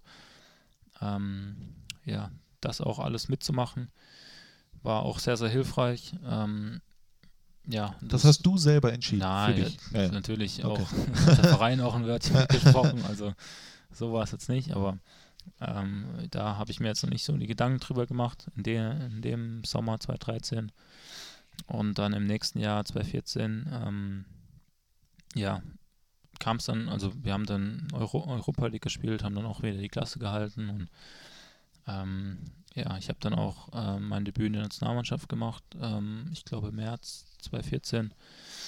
Ja, und so, ja Ja, dann- Deutschland-Chile. genau, Ja, genau. 5.3.2014 genau. in Stuttgart. Stuttgart. Ja. Äh, in Stuttgart, genau. Und dann, äh, ja, ist irgendwann so der Gedanke gereift, vielleicht wäre es dann doch äh, jetzt an der Zeit, ähm, ja, den Verein zu wechseln, vielleicht auch ähm, regelmäßig international zu spielen. Ähm, ja, ich glaube, jeder weiß, dass auch Gladbach damals schon Interesse Ich wollte gerade sagen, warum bist du zur Äh, Dortmund gegangen und nicht zu Borussia ja. Mönchengladbach? Ja, das war Lars Ricken oder was? Ja, auch. nee, Spaß. Also es war eine enge Entscheidung. Generell wollte ich schon erstmal gerade auch als junger Spieler in Deutschland bleiben. Ja. Und dann, ähm, ja, gab es halt verschiedene Anfragen und äh, ich war halt auch Dortmund-Sympathisant, würde ich sagen. Und ähm, ja, damals hat eben, ja, habe ich mich mit Steffen Korell und Max Eberl getroffen in Freiburg und ähm, ja, es war ein super Gespräch und ich hatte auch ein super Gefühl, aber mein Herz hat so ein bisschen entschieden, ähm, dass, dass es halt dann wahrscheinlich eher nach Dortmund geht. Ähm, ja, damals mit Jürgen Klopp äh, auch noch Trainer war. Und man hat natürlich so das, das ähm, ja, sich einfach diesen Traum auch verwirklichen wollen, ähm, mal äh, ja, für Dortmund zu spielen. Das war ein generell. Traum von dir. Ja, also was heißt ein Traum? Es war eher, eher schon so, so ein, man wusste halt nicht, wie wie es halt dann, wie, ähm, wie soll ich sagen, wie es halt dann weitergeht. Also wie, ähm, ich sag mal so, Dortmund ist natürlich oder war, sagen wir so, war vor ein paar Jahren nochmal ein anderes äh, Kaliber, Kaliber, äh, als jetzt München-Gladbach, bei allem Respekt, aber ähm, wir haben die Lücke geschlossen, muss Ja, man sagen. absolut. Aber damals äh, Ja. war es halt noch anders und äh, ja, deshalb war das, äh, wollte ich mir das einfach zutrauen, ähm, nicht im Nachhinein irgendwie bereuen, dass man das, die Chance nicht irgendwie genutzt hat. Und ähm, nee, es war auch eine, eine gute Zeit, eine schöne Zeit in Dortmund. Ähm, Gerade die letzten zwei Jahre habe ich äh, auch viel gespielt, über, über 90 Spiele in den letzten zwei Jahren gemacht bei Thomas Tuchel Aber wie, wie kommt es denn dann, dass die Leute sagen, äh, du wärst da nicht angekommen oder was ja, auch immer? das ist eine gute Frage. ähm, Du hast 102 Es- Spiele gemacht, Pflichtspiele für Borussia Dortmund. Ja, In also drei Jahren. das erste Saison war natürlich klar, dass da noch nicht alles rund laufen kann. Ich glaube, da waren es nur in Anführungszeichen zwischen 20 und 25. Ähm, aber ja, wie gesagt, da, da äh, ja, war es natürlich dann, glaube ich, dem geschuldet, dass ich halt äh, immer mal wieder auf verschiedenen Positionen gespielt habe und das vielleicht für die Öffentlichkeit, ich weiß es nicht, äh, für die Öffentlichkeit nicht so greifbar war als Stammspieler. Also Okay. man, man, man hat ja so meistens so seine elf Stammspieler im Kopf und ähm, ja, vielleicht, ich weiß es nicht, vielleicht lag es daran, aber ich habe ja dann auch gerade in der letzten Saison auch ähm, viele oder auch die wichtigen Spiele gemacht. Ähm, ja, klar, halt immer mal wieder auf einer verschiedenen Position, aber gut, es war mir dann auch wurscht, äh, auf welcher Position auch immer. Du hast mal im Tagesspiegel gesagt, beim BVB hatte ich angesichts der Umstände nicht das Gefühl, aus der Nummer als Allrounder rauszukommen. Aber Ja. irgendwann war dir das schon wichtig, eine feste. Ja, klar. Position zu also haben. gerade als junger Spieler ist natürlich super, äh, Champions League zu spielen auf höchstem Niveau, verschiedene Positionen. Das ist natürlich für die Weiterentwicklung sehr, sehr hilfreich auch. Und äh, so war es ja auch für mich. Aber ja, vor eineinhalb Jahren, denn im Sommer war halt dann die Entscheidung oder die Konstellation in Dortmund auch nicht ganz vorhersehbar. Da kam dann ein neuer Trainer und ähm, es wurden zwei neue Innenverteidiger geholt und ähm, ja, da war gerade auch das Jahr dann vor der WM, ähm, ja, wollte man sich natürlich schon so ein bisschen in Position bringen auf einer festen Position, ähm, regelmäßig spielen und äh, natürlich auch als Persönlichkeit sich weiterentwickeln, ähm, Führung zu übernehmen, Verantwortung zu übernehmen. Und dann war eben halt wieder Mönchengladbach ein Thema. Ähm, ja, und da war eigentlich die Entscheidung nicht mehr allzu schwer, das dann auch äh, zu machen. Darüber reden wir natürlich gleich ausführlich, wie du nach Mönchengladbach gekommen Ja. bist. Eine Sache würde mich aber noch interessieren. Da kommen wir von Christian Streich zu Jürgen Klopp. Mhm. Äh, das ist, äh, also, wie, wie muss man sich das vorstellen? Freut man sich darauf? Äh, Ist man erstmal gespannt? Man hört ja so viel. Ist der wirklich so? Wie ist das äh, mit Jürgen Klopp zusammenzuarbeiten? Nimmt er dich jeden Tag in den Arm? Oder sind das Ja. nur alles Geschichten? Also ich hatte halt äh, ja das Pech, dass in der Hinrunde, also als ich dann gekommen war, wir zwischenzeitlich Vorletzter waren. Ja. Ähm, ja, da war er wahrscheinlich ähm, mh, anders als jetzt die Jahre davor, würde ich sagen. Aber das kann ich jetzt nicht so beurteilen. Ich glaube, dass er auch ein sehr kommunikativer äh, Trainer war, der auch sehr, sehr viel mit mir gesprochen hat. Ähm, Gerade weil ich neu war, weil ich jung war und auch ähm, ja, mir immer wieder Tipps gegeben hat. Und ja, wir haben dann in der Rückrunde es noch geschafft, in die Euroleague zu kommen. Und er hat ja dann aufgehört, aber, oder halt bei Dortmund aufgehört, aber ähm, ja, ich glaube, dass sie sehr emotional sind, emotional sein können, klar. Ähm, das kann sich schon von Christian Streich.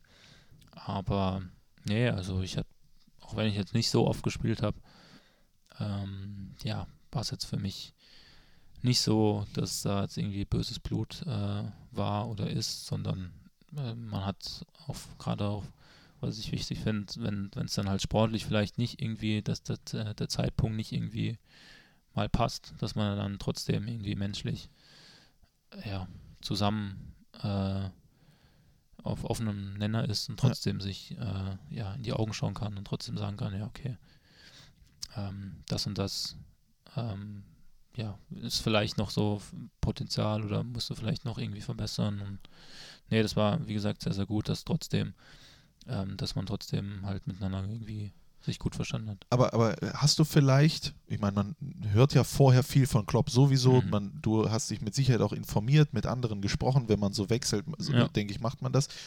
Hast du mal gedacht, oh, das, was ich so gehört habe, er wirkt ein bisschen anders, als ich gedacht habe, vielleicht sogar war er müde, konnte man irgendwie sowas, meine, es war eine sehr intensive, Ja, lange klar. Zeit. Ja? Ähm, ja, also ich muss sagen, bei mir war es eigentlich so wie erwartet, aber man hat schon, also ich kann das ja wie gesagt nicht beurteilen, weil ich die Jahre davor nicht da war, aber man hat schon aus der Mannschaft gehört, dass, dass es halt irgendwie anders war, aber ähm, vielleicht lag es daran, dass er irgendwie ausgelaugt war, das weiß ich jetzt nicht, wie gesagt, weil ich nicht da davor dabei war, nur weil es die anderen gesagt haben, aber ja, ähm, Kann sein, kann nicht sein. Wir sind ja auch nicht der Borussia Dortmund Genau. Podcast, aber eine Sache zum Borussia Dortmund Ja. muss ich dich natürlich fragen, oder das ist ja auch gut, dass ich dich da Ja. fragen kann, denn du bist DFB-Pokalsieger Ja. äh, geworden mit Borussia Dortmund unter Thomas Tuchel und es war eine ganz crazy Geschichte rundherum alles.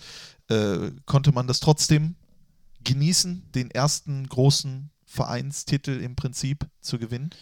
Ja, absolut. In der Vor allem- Startelf auch, du? Vor allem, ja, vor allem, weil wir die letzten zwei Jahre auch schon im Finale waren. Einmal gegen Wolfsburg, wir gegen Dieter Hecking Da war ich verloren. im Stadion.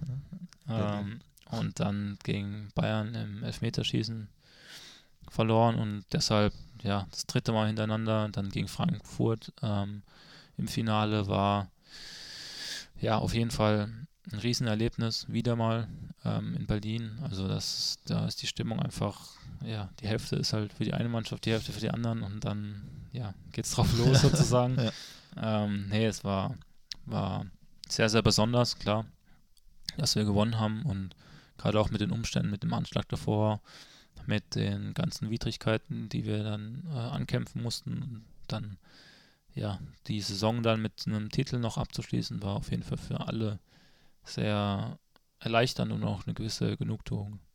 Wenn man sich dein Portfolio, was Titel betrifft, anschaut, ist da schon das ein oder andere, was da drin steht. Wie würdest du diesen DFB-Pokal da positionieren, wenn es ein Ranking geben würde? Das gibt's leider nicht. Gibt's nicht. Gibt's nicht. Jeder ist Also für sich schön. Ja, Jeder Titel. Es ist, äh, also ich, es ist einfach so, weil man hat so viele positive Erinnerungen und das Gefühl ist eigentlich immer das gleiche, wenn man irgendwas erreicht hat, wenn man irgendwas gewonnen hat. Und deshalb, ja, ob man jetzt da einen Blumentopf gewinnt oder halt einen DFB-Pokal, ähm, also mir geht es zumindest so, dass man, man fühlt sich einfach immer sehr, sehr gut. Dann dabei. freuen wir uns doch alle auf den Telekom Cup Ja. jetzt im Januar und dann holen wir den und dann frage ich dich Ja auf. gut, Vorbereitungsturnier ist noch was anderes. Und Blumentopf ist jetzt aber auch äh, Ja. Blumentopf so ist doch schön. ist wunderschön, wunderschön. Eine Frage dazu noch abschließend, als du dann in der Kabine gesessen hast im Olympiastadion, wen Ja. hast du als erstes angerufen? Ich habe gar keinen angerufen. Weil alle da waren. Alle waren daher. Schön, auch schön. Was auch schön ist, ist Sarah Larson, Ruin My Life, höre ich auch sehr gerne. Ja? Warum ist das bei dir so? Ja, also ich war jetzt vor drei Wochen noch im Krankenhaus. Ja. Vor dreieinhalb, von- dreieinhalb Wochen auf drei Wochen lief das Lied halt, weil meine Frau auch äh, oft da war, lief das Lied halt rauf und runter. Ja.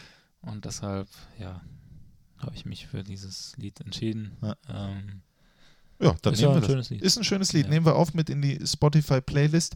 Äh, hast du sonst im Krankenhaus irgendwie Taschenbücher gelesen? Mickey Mouse oder so? Das habe ich damals, als ich mal im Ja, Krankenhaus war. nee, ich hatte, ja das, ich hatte das Glück, dass ich Sky hatte Okay. und ich habe wirklich alles angeschaut, was, anscha- was man anschauen konnte. Ja. Äh, ja, Nicht mal ins Fohlenradio reingehört. sorry. Da reden wir dann gleich nochmal drüber. Wir machen jetzt noch mal eine kurze Unterbrechung und dann geht's um Borussia Mönchengladbach und ich möchte noch über deine Stiftung sprechen. Ja. Sehr gerne. Bis gleich. Lieblingsverein oder Lieblingsclub? Hauptsache, ihr habt Spaß. Jetzt kostenlos Mediamarkt Clubmitglied werden und von vielen Vorteilen profitieren. Wir sind stolzer Partner von Borussia Mönchengladbach. Mediamarkt. Der Mediamarkt Fohlen Podcast, der Talk mit Matze Ginter. Wir kommen jetzt zum, ja, ich glaube, man muss es sagen, besten Verein der Welt, Borussia Mönchengladbach, äh, zu dem du dann gewechselt bist, nachdem Max Eberl und Co. es äh, ja, versucht haben, dich hinzuholen und du noch gesagt hast, nee, nee, für den ganz großen Schritt nach Gladbach bin ich noch nicht bereit. Ich muss erstmal nach Dortmund gehen. Ja. Wie muss man sich vorstellen, ist das, wenn Eberl, Korell, ein Spieler, also in dem Fall dich, vom Verein Borussia Mönchengladbach überzeugen wollen und dir sagen wollen, komm her, das ist das Richtige für dich. Was passiert da? Also, wir haben uns in Freiburg getroffen damals. Zwei, 2014, Anfang 2014, glaube ich. Und ähm, ja, sie haben, glaube ich, 27 Spiele analysiert, irgendwie dabei gehabt, analysierte Spiele. Okay. und ähm, ja, wirklich sehr detailliert und natürlich haben wir gesprochen über den Trainer, über die Mannschaft, über die Position, über wo auch immer, was sie halt eben vorhaben, wie sie mit mir planen. Und ähm, ja, wie ich vorher schon gesagt, gesagt habe, ich hatte eigentlich ein sehr, sehr gutes Gefühl äh, im Nachhinein. Ähm, ja, ist es natürlich. Hast du äh, es mal bereut? Nee, das Nee, nicht, nee, aber man hat natürlich, äh, man, man macht sich natürlich dann schon so seine Gedanken, auch nach dem Gespräch dann im Nachhinein. Und ähm, ja, deshalb war das, war das sehr, ja, also man, die Wertschätzung ähm, war einfach eine sehr, sehr hohe, ähm, dass sie, dass sie halt mich unbedingt wollten. Ähm, auch damals Lucien Favre ähm, ja, mehrmals angerufen hat. Hatte schon was, 27 Spiele, viele haben, hat schon was von Stalking auch. Ein bisschen, ja. nee, aber ähm, nee, also ich glaube, ja, dass die, dass man das auch, dass es nicht allzu oft gibt ähm, im Profifußball, dass, dass wirklich so viel Engagement auch von, von offizieller Seite ähm, ja, gezeigt wird, einfach. Und deshalb war ich da sehr positiv auch überrascht. Und ähm, der das Gefühl hatte ich natürlich dann auch 2017 bei meinem Wechsel dann auch hierher. 2015 nochmal. Da hat dann aber Dortmund das Veto eingelegt. Du wärst gekommen? Ja, es war, wie gesagt, das erste Jahr in Dortmund war jetzt nicht ganz so einfach. Und ähm, natürlich hat man sich damals auch Gedanken drüber gemacht, wie es sein könnte, aber dann war eben in Dortmund auch mit Thomas Tuchel neuer Trainer. Und ähm, ja, man war so ein bisschen hin und her gerissen. Will man nochmal angreifen oder doch eher zu Gladbach? Und ja, aber es ist so äh, gekommen, wie es am besten war, weil ich glaube, dann Gladbach nach fünf Spieltagen auch einen Trainer wechseln musste oder irgendwie so. Und, Favre ist genau. gegangen und Schubert gekommen. Ja, deshalb war das war schon gut so, wie, es gekommen ist. Am Ende hat alles einen Sinn. Richtig. Aber äh, als es dann wirklich dazu kam, so, jetzt, Matze, ich komme jetzt hier zum 900. Mal zu dir, jetzt will ich aber auch, hat, da muss man sich, also man kann jetzt nicht, die sind jetzt wahrscheinlich nicht mit 818 anderen Spielen gekommen, haben das analysiert. Ja. Wie, wie kann man sich vorstellen, als es dann wirklich passiert ist, wie war das? Als es dann fix war. Genau, als gesagt wurde, okay, das Ähm. mache ich jetzt, jetzt ist es soweit, Max, jetzt nerv mich nicht mehr. ich komme ja. Ja, also, ja, ähm, ich glaube, wenn der Max Eberl einen Spieler will, dann merkt man auch, dass er, dass, dass, man, dass er einen Spieler will. Also, der habe ich schon von anderen Spielern auch gehört, dass er sehr engagiert ist Ja. bei der Sache. Und nee, es war, es war, ich war dann noch beim Confed Cup 2017 ähm, und man hat natürlich davor schon sich auseinandergesetzt und äh, ja, Dinge ge- besprochen, auch mit dem Trainer. Ähm, und dann quasi aus der Ferne äh, habe ich oder hat mein Berater mich dann auch auf dem Laufenden gehalten, wie so, es so steht, wie es abläufen soll. Und ja, ich bin dann vom Confed Cup äh, zurück, äh, als wir dann gelandet sind in Frankfurt direkt hierher, also ohne großen Zwischenstopp irgendwo und ja, schnell einen Medizincheck gemacht und äh, noch schnell äh, ja, was ausgesucht, wo man denn leben soll in Ja. zwei, drei Wochen ähm, und dann ja, Warum eigentlich war Gladbach? Also ohne zu sagen, wo du wohnst, aber warum nicht Mönchengladbach? ja wir haben uns tatsächlich auch was angeschaut. Ja. Ja, Wunderschöne Stadt, Wunderschön. Garten und sowas. ne? aber ja, es gibt vielleicht den einen oder anderen Fleck, der noch ein bisschen schöner ist. Aber Das sei dir verziehen. ja, Ja, Ist gar kein nee, Problem. Gladbach ist super. Äh, ich wohne hier sehr gerne. Ja? Ja? Du kannst gerne mal, ich zeig dir die Ecken. Ich zeig dir Ja. Gladbach, du zeigst mir Freiburg. Alles klar, Ja, das war Können wir das so abmachen? Ähm, du bist dann in Urlaub gegangen, bist dann zurückgegangen und es fühlte sich auch alles an, so ja, das ist richtig, hat, hat ich meine, das sagt man ja oft, Pressekonferenz, da gibt es Interviews, ja, ich fühle Mhm. mich hier sehr wohl, und so weiter und so fort. Aber äh, wann hattest du das Gefühl, ich glaube, ich habe ja erstmal alles richtig gemacht? Ja, schon relativ früh. Also der Trainer hat ähm, mir von Anfang an vertraut, hat jetzt ohne große Einspielzeit ähm, ja, äh, mit der Mannschaft irgendwie sofort das Vertrauen geschenkt. Ähm, ich habe in der ersten Saison dann auch alle Spiele gemacht. Ja. Ähm, und nee, es war sehr, sehr gut, auch da immer weiter in die ähm, Position ähm, reinzuwachsen, immer weiter auch äh, Verantwortung zu übernehmen oder immer mehr Verantwortung zu übernehmen. Und deshalb ähm, habe ich da relativ früh gespürt, okay, äh, ja, ich muss jetzt nicht, äh, keine Ahnung, von, äh, von verschiedenen Positionen auf die Bank, auf die Tribüne, auf irgendwo hin pendeln. Also Torwarthandschuhe bereithalten. Genau. Ja. Also es war schon so, diese, diese Wertschätzung war halt schon von Anfang an spürbar, dass man wirklich auf mich baut. Du hast dann das äh, erste Mal die Elf vom Niederrhein gehört als Ja. Borussia Mönchengladbach-Spieler und dann ausgerechnet noch im Gegen Köln. Derby gegen den ersten FC Köln, was am Ende auch gewonnen wurde. Hat man da, ist, ich meine, man hat viel im, im Kopf, aber hat man da nochmal zurückgedacht an das erste Mal hier mit Freiburg? Jetzt höre ich sie als Gladbach-Spieler das erste Mal oder? Nicht wirklich. Ähm, man hat sich natürlich darauf gefreut, zum ersten Mal im Borussia Park äh, als, Heimmann, als Heimspieler äh, aufzulaufen, weil gerade die Spiele mit Dortmund hier schon sehr hitzig waren, würde ich Ja. sagen. Ähm, nee, also ja, die Stimmung war gerade auch im Derby sehr, sehr, auch da sehr, sehr äh, hitzig und man hat äh, es einfach genossen, ähm, hier zu sein, das Derby gleich am ersten Spieltag zu haben und dann auch zu gewinnen. Und deshalb, äh, ja, war das auf jeden Fall ein sehr, sehr guter Auftakt, ja. Du hast dann äh, über die Saison mal gesagt, dass die mit sehr viel Inkonstanz gespielt wurde, diese erste Saison. Jetzt im Nachhinein äh, kannst du dir oder bist du dir darüber bewusst, warum das so gewesen ist, warum einfach nicht diese Konstanz reinkam? Ich gehe ich gehe mal davon aus, es liegt auch daran, dass einfach so eine Stammelf konnte ja gar nicht spielen aufgrund der ganzen verletzten Geschichten. Ja, ähm, eben. Also ich glaube, dass das ein Thema natürlich die verletzten Geschichte war, ähm, dass wir zum Teil 12, 13 Verletzten, äh, Verletzte hatte, hatten und ähm, ja, daraus natürlich äh, schon so ein bisschen ja, schwierig war, sich zu finden. Ähm, schwierig war auch, auch gut zu spielen, einfach. Ähm, ja, das, das, das war, glaube ich, mit eins der Hauptprobleme.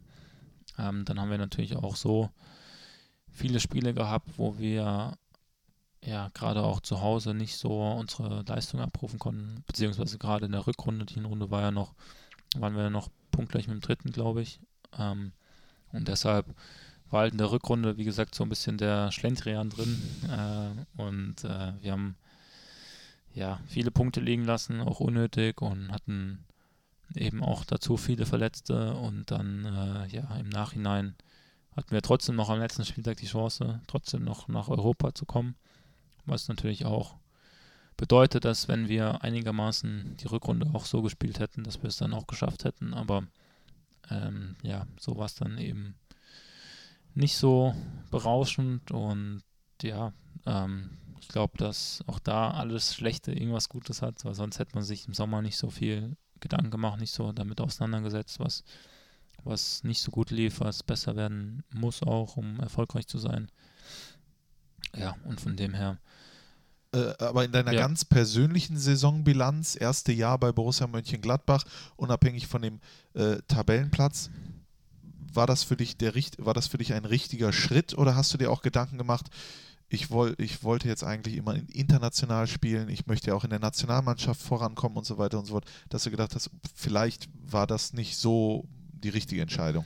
Nee, das habe ich nie, ehrlich gesagt, nie gedacht, weil ich war ja dann auch danach immer bei der Nationalmannschaft und habe dann auch eben hier jedes Spiel gemacht und natürlich hilft das internationale Geschäft, aber es ist jetzt auch keine äh, Grundvoraussetzung. Natürlich sind solche internationalen Spiele immer sehr, sehr wichtig, um sich weiterzuentwickeln, aber ähm, wenn man ja, bei einem Verein spielt, ähm, wo man wirklich auch Führungsspieler ist, dann ist es ja, äh, ist es ja besser, äh, als wenn man bei einem internationalen Verein spielt und halt nicht so Ja.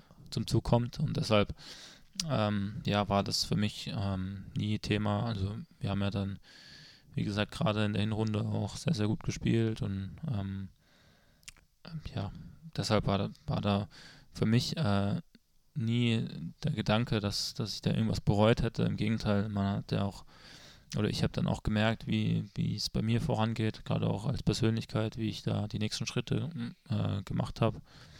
Und ja, von dem her bin ich schon froh, dass das so gekommen ist. Wir sind alle froh, dass Ja. das so gekommen ist. Und du hast es gerade angesprochen, ähm, diesen, diesen Sommer, diese Veränderungen. Äh, wie hast du die als Spieler wahrgenommen? Bist du vielleicht als Führungsspieler sogar ein Teil dieses Prozesses gewesen, wo gesagt würde, ich nehme euch mit, wie ist eure Meinung, was können wir besser machen? Äh, Kannst du das ein bisschen äh, erklären? Ähm, ja, das, ich glaube, dass da die Spieler nicht so viel Anteil hatten, sondern generell halt so der, der Trainerstab, das ganze Drumherum. Es wurden ja neue Ärzte auch oder mehr Ärzte, mehr Physios, um, um die ganzen Ein fester Mannschaftsarzt. Genau, ja. ein neuer Fitnesstrainer. Also es war, wurde schon viel gemacht, gerade auch dieses, diesen großen Baustein Verletzungen so zu minimieren, Ja. Ähm, was ja bis vor einer Woche noch gut geklappt hat. ähm, nee, das Liegt aber nicht an den Ärzten. Richtig, genau. Also das, das, man kann ja auch nicht alles verhindern. Nee. Ähm, nee, aber ich glaube, dass das schon sehr, sehr hilfreich war für uns alle, dass wir da ein bisschen mehr sensibilisiert drauf wurden, ähm, ja, auf uns zu achten, auf unsere Körper, an uns zu arbeiten. Und dann ähm, natürlich auch, klar, hat auch das Trainerteam Veränderungen vorgenommen, wie ein neues System, wie neue, neue taktische Maßnahmen. Also es gab schon viele Veränderungen und dass das dann natürlich so auf Anhieb klappt, konnte man jetzt auch nicht vorhersehen, aber ja, es hat geklappt und ähm, ich glaube, dass da schon viel richtig gemacht wurde. Ist denn auch in der Kabine, ist da irgendwas, gibt es eine Veränderung? Ist da ein frischer Wind? Ist da, ist, äh, wurde irgendwelche Blockaden gelöst oder woran kann man das festmachen? Ist, ich meine, ich habe gestern den äh, Jahresrückblick aufgezeichnet, den ihr zwischen den äh, Feiertagen hören könnt mit Max Eberl und er hat gesagt, natürlich diese Systemumstellung von 442 auf 433 ist sehr wichtig, aber so eine taktische Umstellung bedeutet ja nicht, dass gleich alles wieder äh, im Lot ist und alles funktioniert. Ja, nicht nur, aber ich glaube schon viel. Also ähm, klar kamen dann neue Spieler dazu, die uns auch sehr weitergeholfen haben. Ähm, und natürlich ist es, ist es wichtig, wenn man, dass man ähm, eine gute Stimmung hat in der Kabine, dass man gute Mentalitäten hat, gute Charaktere. Aber ich glaube, das war letztes Jahr eigentlich im Großen und Ganzen, würde ich jetzt einfach mal so behaupten, auch so. Ähm, wie gesagt, es kam dann, wurden dann auch Spieler verkauft, neue wurden gebracht und das war ähm, ja gerade für die für die neuen, die haben ja dann auch sehr gut eingeschlagen. ähm, und ja, das, das äh, ja, man hat so das Gefühl, dass eins zum anderen geführt hat und so sich halt dann was entwickelt hat. Ähm, Hat sich die Art und Weise, wie der Trainer mit euch spricht, verändert? Gibt's, hat, hat, hast du eine Veränderung an ihm wahrgenommen? Ähm, jetzt vom menschlichen her nicht wirklich. Ähm, das war letztes Jahr auch schon, auch schon gut. Also ich glaube, dass er sehr, auch sehr erfahren ist und auch weiß, wie er mit verschiedenen Spielern umgehen muss. Und Der eine braucht ein bisschen, ja, aufmunternde Worte, der andere muss ein bisschen angestachelt werden. Also es gibt so verschiedene Charaktere einfach in der Mannschaft, aber wie gesagt, da war der Trainer letztes Jahr oder dieses Jahr natürlich dann auch ähm, ja, sehr erfahren und kann da schon ähm, immer den richtigen Ton eigentlich treffen. Was muss er für einen Ton bei dir treffen? Ja, mich muss er nicht anstacheln. Nein? Bei mir, ja, Oder meinen Arm nehmen? ja, also ich bin, glaube ich, eher so der, ich will es nicht, also ich weiß nicht, aber ich bin jetzt, glaube ich, nicht so kompliziert, also dass man, dass ich jetzt einer bin, der äh, ja rum, also faul irgendwie nichts machen würde und dass man äh, mich irgendwie anstacheln würde. Also ich glaube, da muss er eher so ein bisschen bremsen. Ich wollte das gerade sagen, du wirkst manchmal so ein bisschen über ehrgeizig und Ja. das, äh, das ist jetzt völlig meine Meinung und das zeichnet sich auch oft in deinem Gesicht ab. Ich glaube, viele Leute würden denken, der ist ein bisschen unfreundlich, Ja. obwohl du, glaube ich, in dem Weg vom Trainingsplatz vermutlich gerade ein Trainingsspiel verloren bis, zum, äh, bis zur Kabine äh, bist du einfach nur mega angepisst, dass du hier gerade verloren hast oder sonst Ja, irgendwas. Und du kannst deinem Gesicht nicht sagen, da sind jetzt Leute, lächel doch mal. Hast du das Ja. selber mal rekapituliert für dich? Ja, also ich muss sagen, auch wenn, man, wenn wir ein Spiel verlieren, klar, da gehört das dann dazu, auch nochmal zu den Fans und dann Interviews und aber eigentlich will ich eigentlich, also klar, auf dem Platz ist auf dem Platz. Und ähm, dann geht man zu den Fans und dann will ich eigentlich so schnell wie möglich in die Kabine und erstmal für mich fünf Minuten das alles verarbeiten und dann geht's weiter. Ja. Aber das geht ja manchmal nicht. Ähm, und dann, ähm, ja, bin ich da schon sehr über ehrgeizig, trifft es eigentlich ganz gut. Ähm, ja, was ja nicht schlecht ist, aber manchmal, ähm, ja, ist es vielleicht auch nicht so prickelnd. Wünschtest du dir manchmal mehr Lockerheit, eigene Ja, das ist Lockerheit? schwierig, weil den Schalter dann so umzulegen, dass dann, wenn man auf dem Platz ist, dann die Lockerheit dann nicht mehr zu haben. Also klar, Lockerheit gehört immer dazu, ein bisschen, aber ähm, zu locker ist ja auch nicht. Eine gesunde Mischung. Ja, richtig.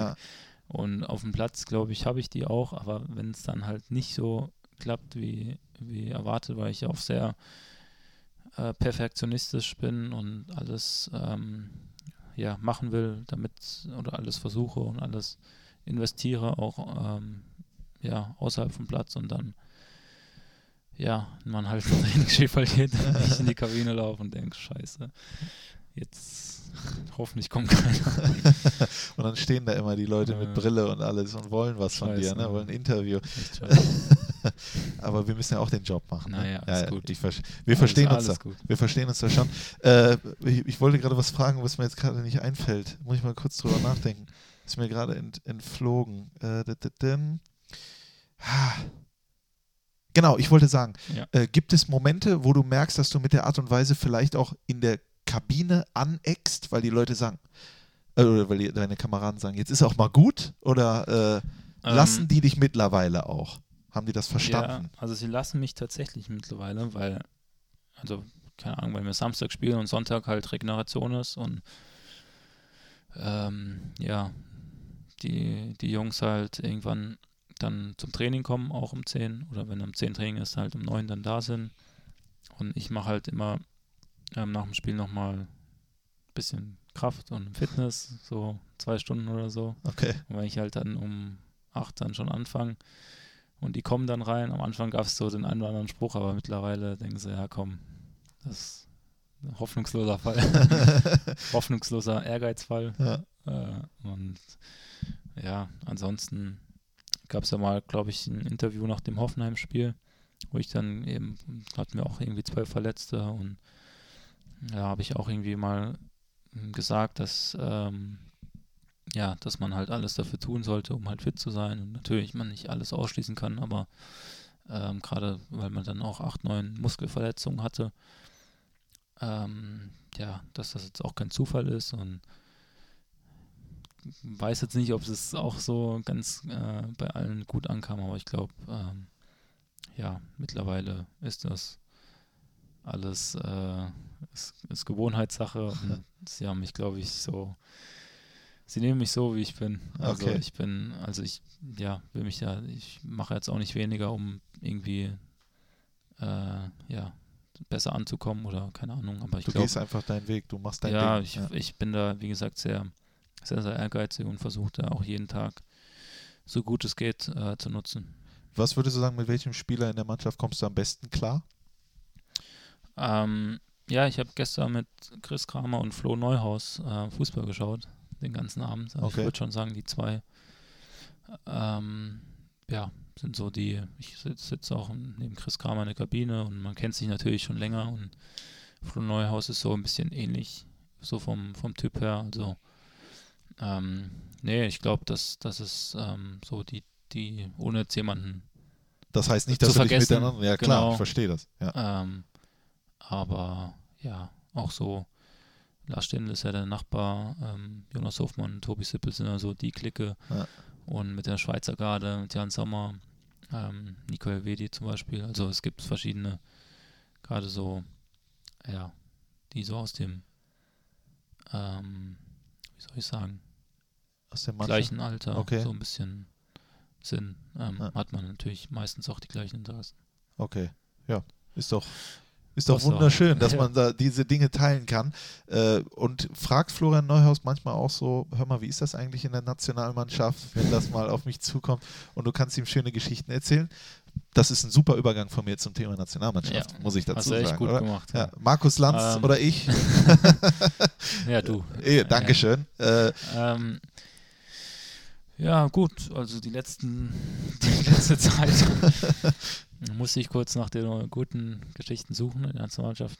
Ja. Nee, Spaß. Ähm, pf, ja, also wir Ja. hatten es jetzt noch nicht so oft davon. Klar, erzählt man manchmal ähm, ja, verschiedene Anekdoten oder Geschichten. Aber ich glaube, dass er, wenn er so weitermacht, ähm, ja auch, auch irgendwann ähm, bei der Nationalmannschaft landen wird. Also dass er die Frage ist ähm, nicht ob, sondern eher wann. Und ähm, deshalb glaube ich, dass er ähm, ja, ein sehr, sehr schlauer Spieler auch ist auf dem Platz und ähm, ja, das Spiel einfach versteht und deshalb eigentlich ähm, ja, früher oder später da auch äh, ankommen wird. Wenn du mir, wenn ich neben dir sitzen würde und du weißt, ich, ich werde wahrscheinlich nicht mehr für Deutschland spielen können, Ja. aufgrund äh, ja, fehlendes Talent ja. oder so. Wobei, ja, nee, doch. Nee, ich schaffe es nicht mehr. Welche Anekdote würdest du mir erzählen aus deiner Zeit in der Nationalmannschaft, äh, ja, die du einfach am, gernst, äh, am, am, am meisten und am liebsten erzählst, die du erlebt hast?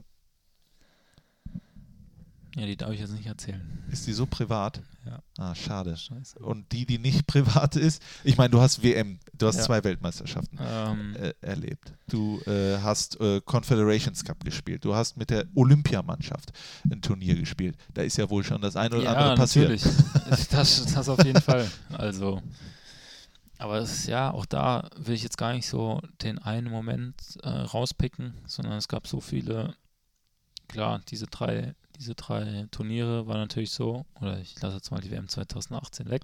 Da, war, war, war da drei, was? Ja, die drei ähm, Turniere waren natürlich so von Erfahrung ja, angesammelt. Also es war ähm, wirklich so besonders einfach jeder, jeder, jeder Titel oder auch die Medaille, die Silbermedaille für sich, ähm, dass ich da gar nicht so wie vorher beim DFB-Pokal gar nicht so eine Rangordnung haben so, will, sondern man man, oder gerade bei mir ist so, ich investiere wahnsinnig viel und jeden Tag und wenn man dann halt was auch dafür zurückbekommt, ist man einfach so glücklich. Also man kann, also man, ich habe jetzt vorher einen Blumentopf gesagt, aber man ist halt einfach glücklich über, über alles, was man halt dann an, an äh, ja, Genugtuung auch bekommt oder an ähm, in dem Fall Titel oder Preise oder was auch immer. Oder Einsätze fürs Nationalteam. Da ist wahrscheinlich. Viele denken ja, Fußballer, die, die, die schweifen da durch, durch das Leben und alles andere, das interessiert die eigentlich alles gar nicht. Aber ich kann mir schon vorstellen, dass du unfassbar stolz bist, deutscher Nationalspieler zu sein. Ähm, ja, natürlich. Also ich- ich weiß jetzt nicht, wie man, wie man das ähm, erklären kann, aber man spielt einfach, man repräs- prä- repräsentiert einfach sein Land ähm, bei einem Länderspiel oder bei, ja, bei Turnieren und dann ja, ist man, ist man schon stolz, da dabei zu sein und da ähm, ja, ähm, ja, da, da dabei zu sein und dann natürlich auch, wenn es geht, als Deutschland, ist da natürlich auch, auch immer eine gewisse Erwartungshaltung dabei. Und ähm, deshalb ist man auch immer einer der Favoriten auf, auf den Titelgewinn. Und wenn man dann natürlich das auch so ein bisschen bestätigen kann, ja, ist natürlich umso schöner, wenn es dann mal nicht klappt, dann ja, Na umso gut. schlimmer. Ich will mit dir keine Russland-Analyse Ja. Analyse betreiben, äh, das ist mir eh ein bisschen zu kompliziert, aber ich möchte mit dir darüber sprechen, dass äh, auch hier wieder meine These, deine Zeit in der Nationalmannschaft ist, glaube ich, jetzt gekommen. Das sieht man auch an deinen Einsätzen. Äh, es ist natürlich, es muss irgendwann dieser Umbruch eingeleitet werden mit jungen Spielern. Jetzt hat man das Glück, du bist jung und äh, erfahren dazu. Und ich habe das Gefühl, du könntest ein großer Baustein in dieser Korsettstange DFB-Team sein. Hast du, äh, ohne jetzt zu viel, man will natürlich, aber hast du auch das Gefühl, dass es in diese Richtung gehen könnte, wenn es so weitergeht, gesundheitlich, leistungstechnisch etc.? Ja, es ist auf jeden Fall ein großes Ziel von mir. Ähm, ich glaube, auch da ist es, ist es auf jeden Fall auf dem richtigen Weg. Klar, ähm, hat Deutschland, brauchen wir nicht drum herum zu reden, wahnsinnig viele gute Spieler, waren wahnsinnig viele talentierte Spieler und ähm, ich versuche einfach, wenn ich spiele in der Nationalmannschaft oder auch im Verein, immer, immer weiterzukommen, immer mein, mein Bestes zu geben und dann ähm, ja, auch außerhalb vom, von den Spielen ähm, jeden Tag im Training zu nutzen, immer ein bisschen mehr zu machen und dann halt auch so besser zu werden, um da halt konstant halt auch ähm, in der Nationalmannschaft dabei zu sein, zu spielen. Und ähm, ja, wie gesagt, die letzten, letzten Wochen und Monate lief, äh, liefen eigentlich äh, sehr, sehr gut und äh, ich hoffe natürlich oder ich versuche alles dafür, dass es weiter so läuft. Inwiefern stachelt dich das an, dass du bei zum Beispiel diesen zwei Weltmeisterschaftsturnieren eben keinen Einsatz bekommen hast? Ist das schon, ich meine, es ist ja auch hier wieder die Frage zwischen was erreicht und doch nicht erreicht oder was auch immer. Äh, nervt das? Nee, nicht wirklich. Also klar, ich, jeder will, jeder Fußballer will, will spielen, das, das ist klar, aber ähm, wenn man gerade die WM 2014 mal nimmt, ich kam da als 20-Jähriger aus Freiburg irgendwie auf den letzten Drücker noch mit und äh, habe da ja auch Glück gehabt, ähm, überhaupt dabei zu sein. Ähm, und dann ähm, war ich ja auch einer von, glaube ich, sechs oder ja, sechs Innenverteidigern. Und äh, ja, es war eigentlich für, für, für, mich war es sowieso schon irgendwie logisch, dass es jetzt äh, ja nicht die nicht die Einzeitzeiten, wenn alles normal läuft, geben, geben wird. Aber man hat natürlich auch so wahnsinnig viel mitnehmen können, wahnsinnig viel Erfahrung auch ähm, mit den ganzen Spielern, die man ja eigentlich nur so aus dem Fernseher kennt. Und ähm, nee, deshalb auch mit dem Titelgewinn, das, das war ja dann ja überragend und man hat das alles aufgesaugt. Und wie gesagt, ich war da froh, überhaupt dabei zu sein damals. Und ähm, ja, jetzt in Russland, ich glaube, war es ein bisschen, war es ein bisschen anderes ähm, Gefühl. Klar, man hat so ein bisschen sein, seine Schritte auch gemacht. Man hat natürlich auch gehofft zu spielen, aber bei mir ist es so, dass ich halt Fußball, auch wenn es heutzutage immer mehr Einzelvermarktungen gibt, äh, dass ich halt Fußball auch als Mannschaftssport sehe und wenn, wenn ich halt dann, wenn die Aufstellung halt dann bekannt gegeben wird und ich halt dann nicht spiele, dann versuche ich trotzdem alles irgendwie dafür zu tun, ähm, dass, dass die Mannschaft dann halt auch erfolgreich ist. Und ähm, ja, deshalb hat man ja auch gesehen äh, bei der WM 2014, was, was so, was so Teamgeist auch äh, bewirken kann. Und ähm, ja, 2018 ja, war es vielleicht nicht so in dem Maße, aber ähm, wie gesagt, es ist jetzt nicht so, dass ich, dass ich äh, da jeden Tag dran denke und, und denke, scheiße, was, was, äh, was, wie schlecht geht es mir? Also äh, man muss ja auch. Mit, gibt auch Schlimmeres. Genau, ne? es gibt Schlimmeres als mit, mit 24 dann halt schon zweimal bei der WM oder generell für Deutschland dabei gewesen zu sein. Den Confed Cup, den hast du äh, gewonnen mit mhm. Deutschland und hast dort auch sehr viele Einsätze gehabt. Und ähnlich ist es auch mit der äh, Olympiamannschaft, äh, wo du äh, leider oder wo wir das äh, Finale leider mhm. verloren haben. Ähm, wie wichtig in deiner äh, Persönlichkeitsentwicklung oder auch als Spieler waren diese äh, Turniere für dich? Kon kon konntest du das gleiche oder die gleiche Begeisterung entwickeln äh, wie bei einer Weltmeisterschaft? Ähm, ja, also ich glaube, bei Olympia war es zum, war es erstmal so, dass, dass es ungewohnt war, dass Fußball nicht so im Mittelpunkt stand. Also man hatte halt wenn man an Olympia denkt, denkt man wahrscheinlich nicht sofort an Fußball. Also man denkt eher so an, keine Ahnung, Leichtathletik oder Schwimmen oder also jetzt die Sommerspiele. Ja. Oder ja, äh. Hochsprung oder keine Ahnung, was halt so typische Kanu. Leichtathletik, ja, was so typische ja. oder ja, Handball oder oder so, was so typische Olympia-Spezialitäten sind.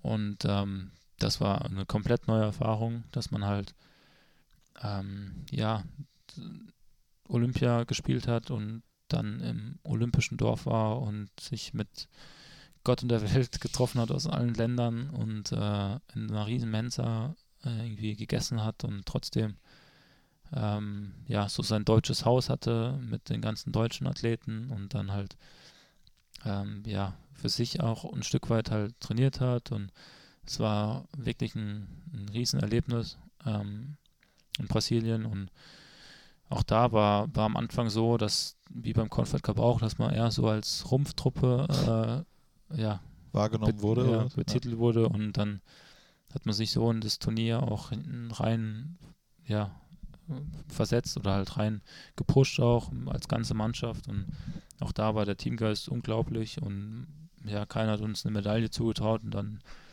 äh, wenn man dann auch die brasilianische Mannschaft sieht, mit wem die alles äh, aufgelaufen sind und wir halt es trotzdem geschafft haben, irgendwie ins Elfmeterschießen zu kommen und dann Einen hast du noch verwandelt. ja, und dann äh, ja, ist natürlich auch immer ein bisschen Glück dabei, aber ich glaube, wir hatten das Turnier davor, äh, den Turnierverlauf davor auch das ein oder andere Mal Glück und deshalb ähm, ja, ist das schon eine verdiente Silbermedaille. Definitiv. Aber wie ist das denn, wenn man auf einmal da sitzt mit den anderen Sportlern und sagt, war es dann auch mal cool irgendwie, dass einem oder dass man auch mal irgendwie ein Stück weit egal war?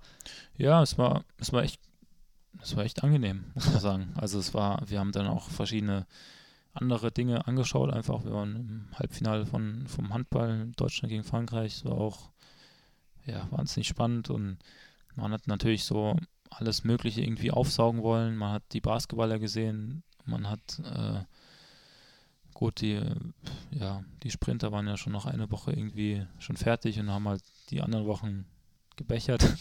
also die, die Leichtathleten. Aber es Ja. waren halt so, gerade so die Teamsportarten, die waren ja bis am Ende dann bei, bei Olympia und deshalb ja, war das schon wahnsinnig beeindruckend, einfach so auch mal das so hautnah auch erlebt zu haben.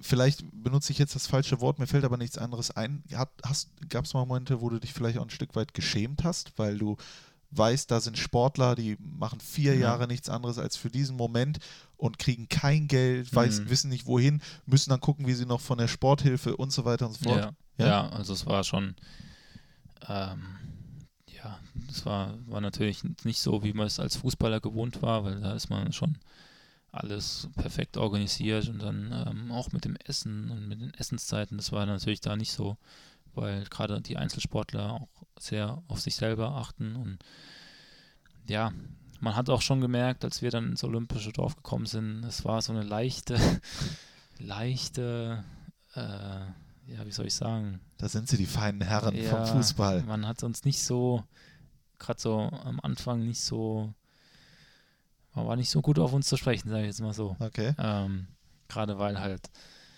ähm, wie, wie du gerade gesagt hast, ähm, auch äh, Sportler da waren, die höchstwahrscheinlich mehr trainieren als wir und höchstwahrscheinlich ähm, ja, viel weniger verdienen und trotzdem alles dafür tun, ihrem Traum Olympia irgendwie nahe zu kommen. Und ähm, ja, für uns war das natürlich ein, ein Riesenereignis, aber jetzt nicht so, dass man sagen würde, okay, wir haben jetzt unser ganzes Leben, wie vielleicht ein anderer Sportler, auf, auf Olympia jetzt hingearbeitet, weil eben Fußball jetzt nicht so die olympische Sportart ist und deshalb war man da am Anfang ein bisschen skeptisch uns gegenüber, aber ich glaube, wir haben uns ganz gut verhalten und haben uns jetzt auch nicht so den, weil wir auch alle, alle jung waren und jetzt nicht so den Stinkstiefel äh, in der Mannschaft hatten. Deshalb war das eigentlich dann auch nach einer Zeit gut. Gibt es eine Sportart seitdem oder einen Sportler, den du äh, bewunderst, was du vorher vielleicht nicht so im Fokus hattest? Mm, Keine Ahnung, gerne jetzt Dressur reiten oder so. Wenn das nee, überhaupt nicht olympisch wirklich, ist. Ne? Nicht wirklich. Also Von allem etwas. Ja, also es, mm, es war auch von verschiedenen Ländern. Dann kam auf einmal, stand halt der 2,13 Meter Basketballer neben dem Sumo-Ringer beim Essens, äh, beim Essen holen Ja. war schon witzig. Gut, das kann ich mir echt vorstellen, Ja. dass das ein witziges Bild ist. Äh, wir haben jetzt äh, viel über Sport ge gesprochen, über Fußball, den lassen wir jetzt mal äh, nebenbei, denn Fußball ist ja tatsächlich, viele können es gar nicht glauben, eine schöne Nebensache. Ja. Viel wichtiger ist das reale Leben, ohne jetzt den Fußball irgendwie despektierlich zu behandeln. Und du hast vorhin gesagt, dass dir im, im Leben momentan auffällt, dass, dass man nicht mehr teilt, dass man und dass die Distanz zwischen Arm und Reich, dass das immer größer wird. Und ich denke auch, dass, äh, dass du mit dem Blick darauf und auf die Welt dir gedacht hast, ich möchte etwas zurückgeben für das ganze Glück, was der liebe Gott mir geschenkt hat. Und du hast äh, eine Stiftung gegründet, die Matthias Ginter Stiftung. Wie ist es dazu gekommen, dass du diese Stiftung hast gründen wollen? Und erzähl mal ein bisschen darüber, wofür ist diese Stiftung, wofür steht die? Also wir waren ähm, 2016 an Weihnachten, also vor zwei Jahren, in der Kinderklinik in Freiburg und haben damals noch von Dortmund halt ein paar Fanartikel eingepackt und ähm, ja, wollten die Kinder quasi ein bisschen überraschen und ähm, ja, haben da halt ähm, ja, vorweihnachtlich ein paar Geschenke verteilt, haben sich riesig, riesig gefreut und als wir dann die Kinderklinik, mein Bruder war auch dabei, als wir dann die Kinderklinik verlassen haben, ja, hatten wir so ein, so ein mulmiges Gefühl einfach, so nach dem Motto, pff, das sah schon nicht so cool aus. Also es war ganz, also die Räumlichkeiten, die, die Materialien waren schon sehr, ja, jetzt nicht so, wie man es eigentlich so für sein Kind, das halt sehr, sehr krank ist, ähm, gerne haben würde. Und da haben wir uns halt Gedanken gemacht, wie wir da helfen können. Und ähm, ja, sind dann relativ schnell zu dem Schluss gekommen, eine Stiftung zu gründen, also gleich eine eigene Stiftung zu gründen. Ähm, dann war es so erst so der Gedanke, ja, vielleicht nach der Karriere, wenn ein bisschen Zeit ist. Und ähm, irgendwann kam dann halt die Überlegung, ja, aber eigentlich brauchen die Kinder ja auch jetzt Hilfe. Und ähm, da haben wir dann ähm, eben beschlossen, dass wir die, dass wir die Stiftung so schnell es geht gründen wollen. Und ähm, ja, das hat dann auch ein gutes Jahr gedauert mit dem ganzen Behörden. Pa Papierkram, genau, Behörden und so weiter. Und dann eben im März dieses Jahres war dann die äh, Gründung. Ja, also es war so, es waren so die ursprünglichen Gedanken und ähm, genau unser erstes Projekt war dann auch für die für die Kinderklinik, ähm, für den Neubau der Kinderklinik ähm, haben wir dann 15.000 Euro aus der Stiftung quasi gespendet und äh, ja, generell ist die Stiftung natürlich da, die gerade junge oder ja, jugendliche Kinder im Raum Freiburg und Umgebung ähm, zu unterstützen bei, bei verschiedenen Dingen, wie eben der Neubau, wie ähm, haben wir auch verschiedene Projekte, wie eine Gehörlos Gehörlosenschule haben wir mal einen Trikotsatz geschenkt. Also es gibt jetzt nicht nur so die einfach nur Geld und dann macht mal, sondern es gibt natürlich auch so andere äh, Dinge, wie jetzt eben Trikotsatz hin, hinschicken oder wir haben in der Kita in, in Freiburg in einem armen Viertel, würde ich jetzt mal sagen, ähm, ja, Essenspartnerschaften übernommen, wo jetzt äh, Kinder nicht ähm, ja, mittags ein warmes Essen bekommen können, weil halt Familien sich das zum Teil nicht leisten können. Da haben wir jetzt da Essenspartnerschaften übernommen und so sind halt verschiedene Projekte, die uns dann angeschrieben haben und ähm, wir entscheiden dann, wo wir helfen können, wo wir helfen wollen auch und wo es einfach Sinn macht, wo es uns, was uns halt einfach zuspricht und ähm, genau, das neueste Projekt ist jetzt ähm, von, von suchterkrankten Eltern, wie, also da von, von Kindern, deren Eltern so, ähm, ja, Süchtig. süchtig sind, Ja. genau, ähm, wie wir da den Kindern ähm, Hilfe ähm, ja, geben können, die sie halt zu Hause nicht so gut bekommen können. Und da, genau, das war jetzt das neueste Projekt. Da gab es dann auch eine Einrichtung im, im, in der Nähe von Freiburg. Und da haben wir dann auch ähm, unterstützen geholfen. Und deshalb, das sind so verschiedene Dinge, die halt ähm, zum Teil körperlich, zum Teil sozial, zum Teil auch geistig benachteiligte äh, Kinder halt, ähm, den wir, wir da äh, unterstützen können.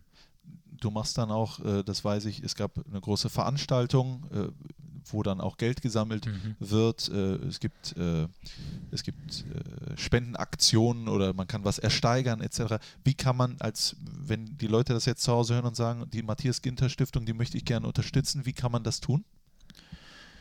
Ganz einfach. Ja. Einfach auf die Website äh, gehen, www.matthias-ginter-stiftung.de. Ja. Also ganz einfach eigentlich. Und dann, ähm, ja, ist da eigentlich alles nochmal aufgelistet, so die bisherigen Projekte, was unser Vorhaben ist. Ähm, und natürlich kann man dann auch online spenden. Also einfach oben, glaube ich, in der Mitte auf Spenden und dann, ja, kann man, wie man will. Also man kann natürlich auch bei, bei den Verlosungen, im Moment wird, glaube ich, gerade ein Riesenball, ein XXL-Ball Ja. verlost. Habe ich gesehen auf Ja. deiner Seite. Ähm, da, also so gibt es immer mal wieder verschiedene Aktionen.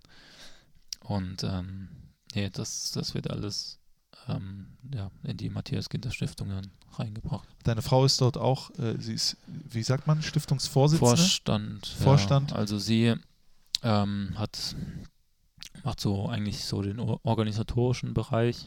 Ähm, klar hat sie viel viel mit E-Mail-Austausch, mit Planungen, mit jetzt hat- hatten wir eben die Stiftungsgala, wo viel Geld zusammengekommen ist. Und ähm, genau, das äh, ja, das machen wir zwei eigentlich alles. Äh, sie wahrscheinlich ein bisschen mehr als ich äh, zurzeit. Sie aber- ist die Organisierte. Genau. Ja. Ähm, nee, also bisher ist es jetzt auch die Stiftung nicht so riesig, dass wir da jetzt, keine Ahnung, zehn Mitarbeiter hätten, sondern wir machen das alles äh, zu zweit und entscheiden dann auch zu zweit die jeweiligen Projekte oder die, die Dinge, die wir halt dann angehen wollen. Wunderbar. Ich wünsche euch dafür ganz viel Erfolg und hoffe, dass da immer ganz viel Geld zusammenkommt für die ganzen tollen äh, Sachen. Wir sind am Ende angekommen von Mediamarkt Fohlen Podcast der Talk. Ich habe gar keine Ahnung, wie lang es geworden sind, aber ich glaube über zwei Stunden. Ja. Und äh, ich hoffe, Müssen wir erstmal einen finden, der sich das Ganze der das anhört, oder? wird's- Spaß anhört. Ich werde es mir nochmal Ja. anhören, du hörst es dir nochmal an Genau. deine Frau, dann sind wir schon mal drei. da wird es bestimmt einige geben. Zu guter Letzt wollte ich dich fragen, wenn du irgendwann mal dann in deinem Schaukelstuhl sitzt Ja. und zurückblickst auf dein, äh, auf dein äh, ganzes Leben, äh, was würdest du sagen, wann wärst du dann zufrieden? Was muss noch passieren oder ist es jetzt schon alles so, wie du dir vorgestellt hast? Also ehrlich gesagt habe ich schon mehr, ähm, ist schon mehr rausgekommen, als ich mir jemals erträumt hätte. Also ähm, ich muss sagen, dass, dass ähm, es ja auch noch ja, ein Leben abseits vom Fußball gibt. Ähm, Verrückt, ne? ja, Wahnsinn. Also klar, es ist, ist der Kinderwunsch natürlich noch gegeben, dass man ja wahrscheinlich dann zwei gesunde oder hoffentlich gesunde äh, Kinder großziehen kann. Ähm, ansonsten ist jetzt vom Lebenstraum so, ähm, den man sich so einigermaßen skizziert hat, ähm, ja, hat man mh, so das eigentlich geschafft. Klar, ohne jetzt irgendwie aufzuhören, aber ähm, ja, wie gesagt, ich habe mir das niemals so erträumen können als kleiner Junge und deshalb bin ich ja jeden Tag sehr, sehr glücklich eigentlich, ähm, wenn man gesund ist, wenn man das, das Wesentliche halt beisammen, beisammen hat und deshalb ja, hoffe ich natürlich, dass auch so mit den Kindern irgendwann alles gut verläuft. Nicht 2019, aber vielleicht dann 2020. Ja, wahrscheinlich. Ich wünsche dir für all das das Beste. Grüße an deine Frau und ich hoffe, dass wir dann irgendwann, wenn du 80 bist und ich bin Ja. dann, glaube ich, was, 85 oder Ja. sowas, dass ich dir dann sagen kann, aber das Beste, was du gemacht hast, ist, du bist immer so geblieben, wie du bist. Ja, Denn, das ist auch äh, sehr wichtig. Das ist, glaube ich, das Wichtigste und man sieht, dass sich das lohnt, wenn man einfach so bleibt, wie man ist. Ich wünsche dir das. Ja, äh, wünsche dir, kann ich dir frohe Weihnachten? Ja, wir, noch Ja. vor Weihnachten kommt das raus, deswegen wünsche ich dir frohe Ja. Weihnachten, guten Rutsch ins neue Jahr. Komm gut rein. Euch zu Hause wünsche ich das natürlich auch. Zwischen den Feiertagen gibt es dann noch den Jahresrückblick mit Max Ebel. Der dauert fast zwei Stunden. Also ist noch einiges zu tun. Macht's gut und dann bis zum nächsten Jahr. Auf Wiederhören und tschüss. Danke, Matze. Gerne auch von mir schöne Weihnachten und äh, ja, gesundes 2019.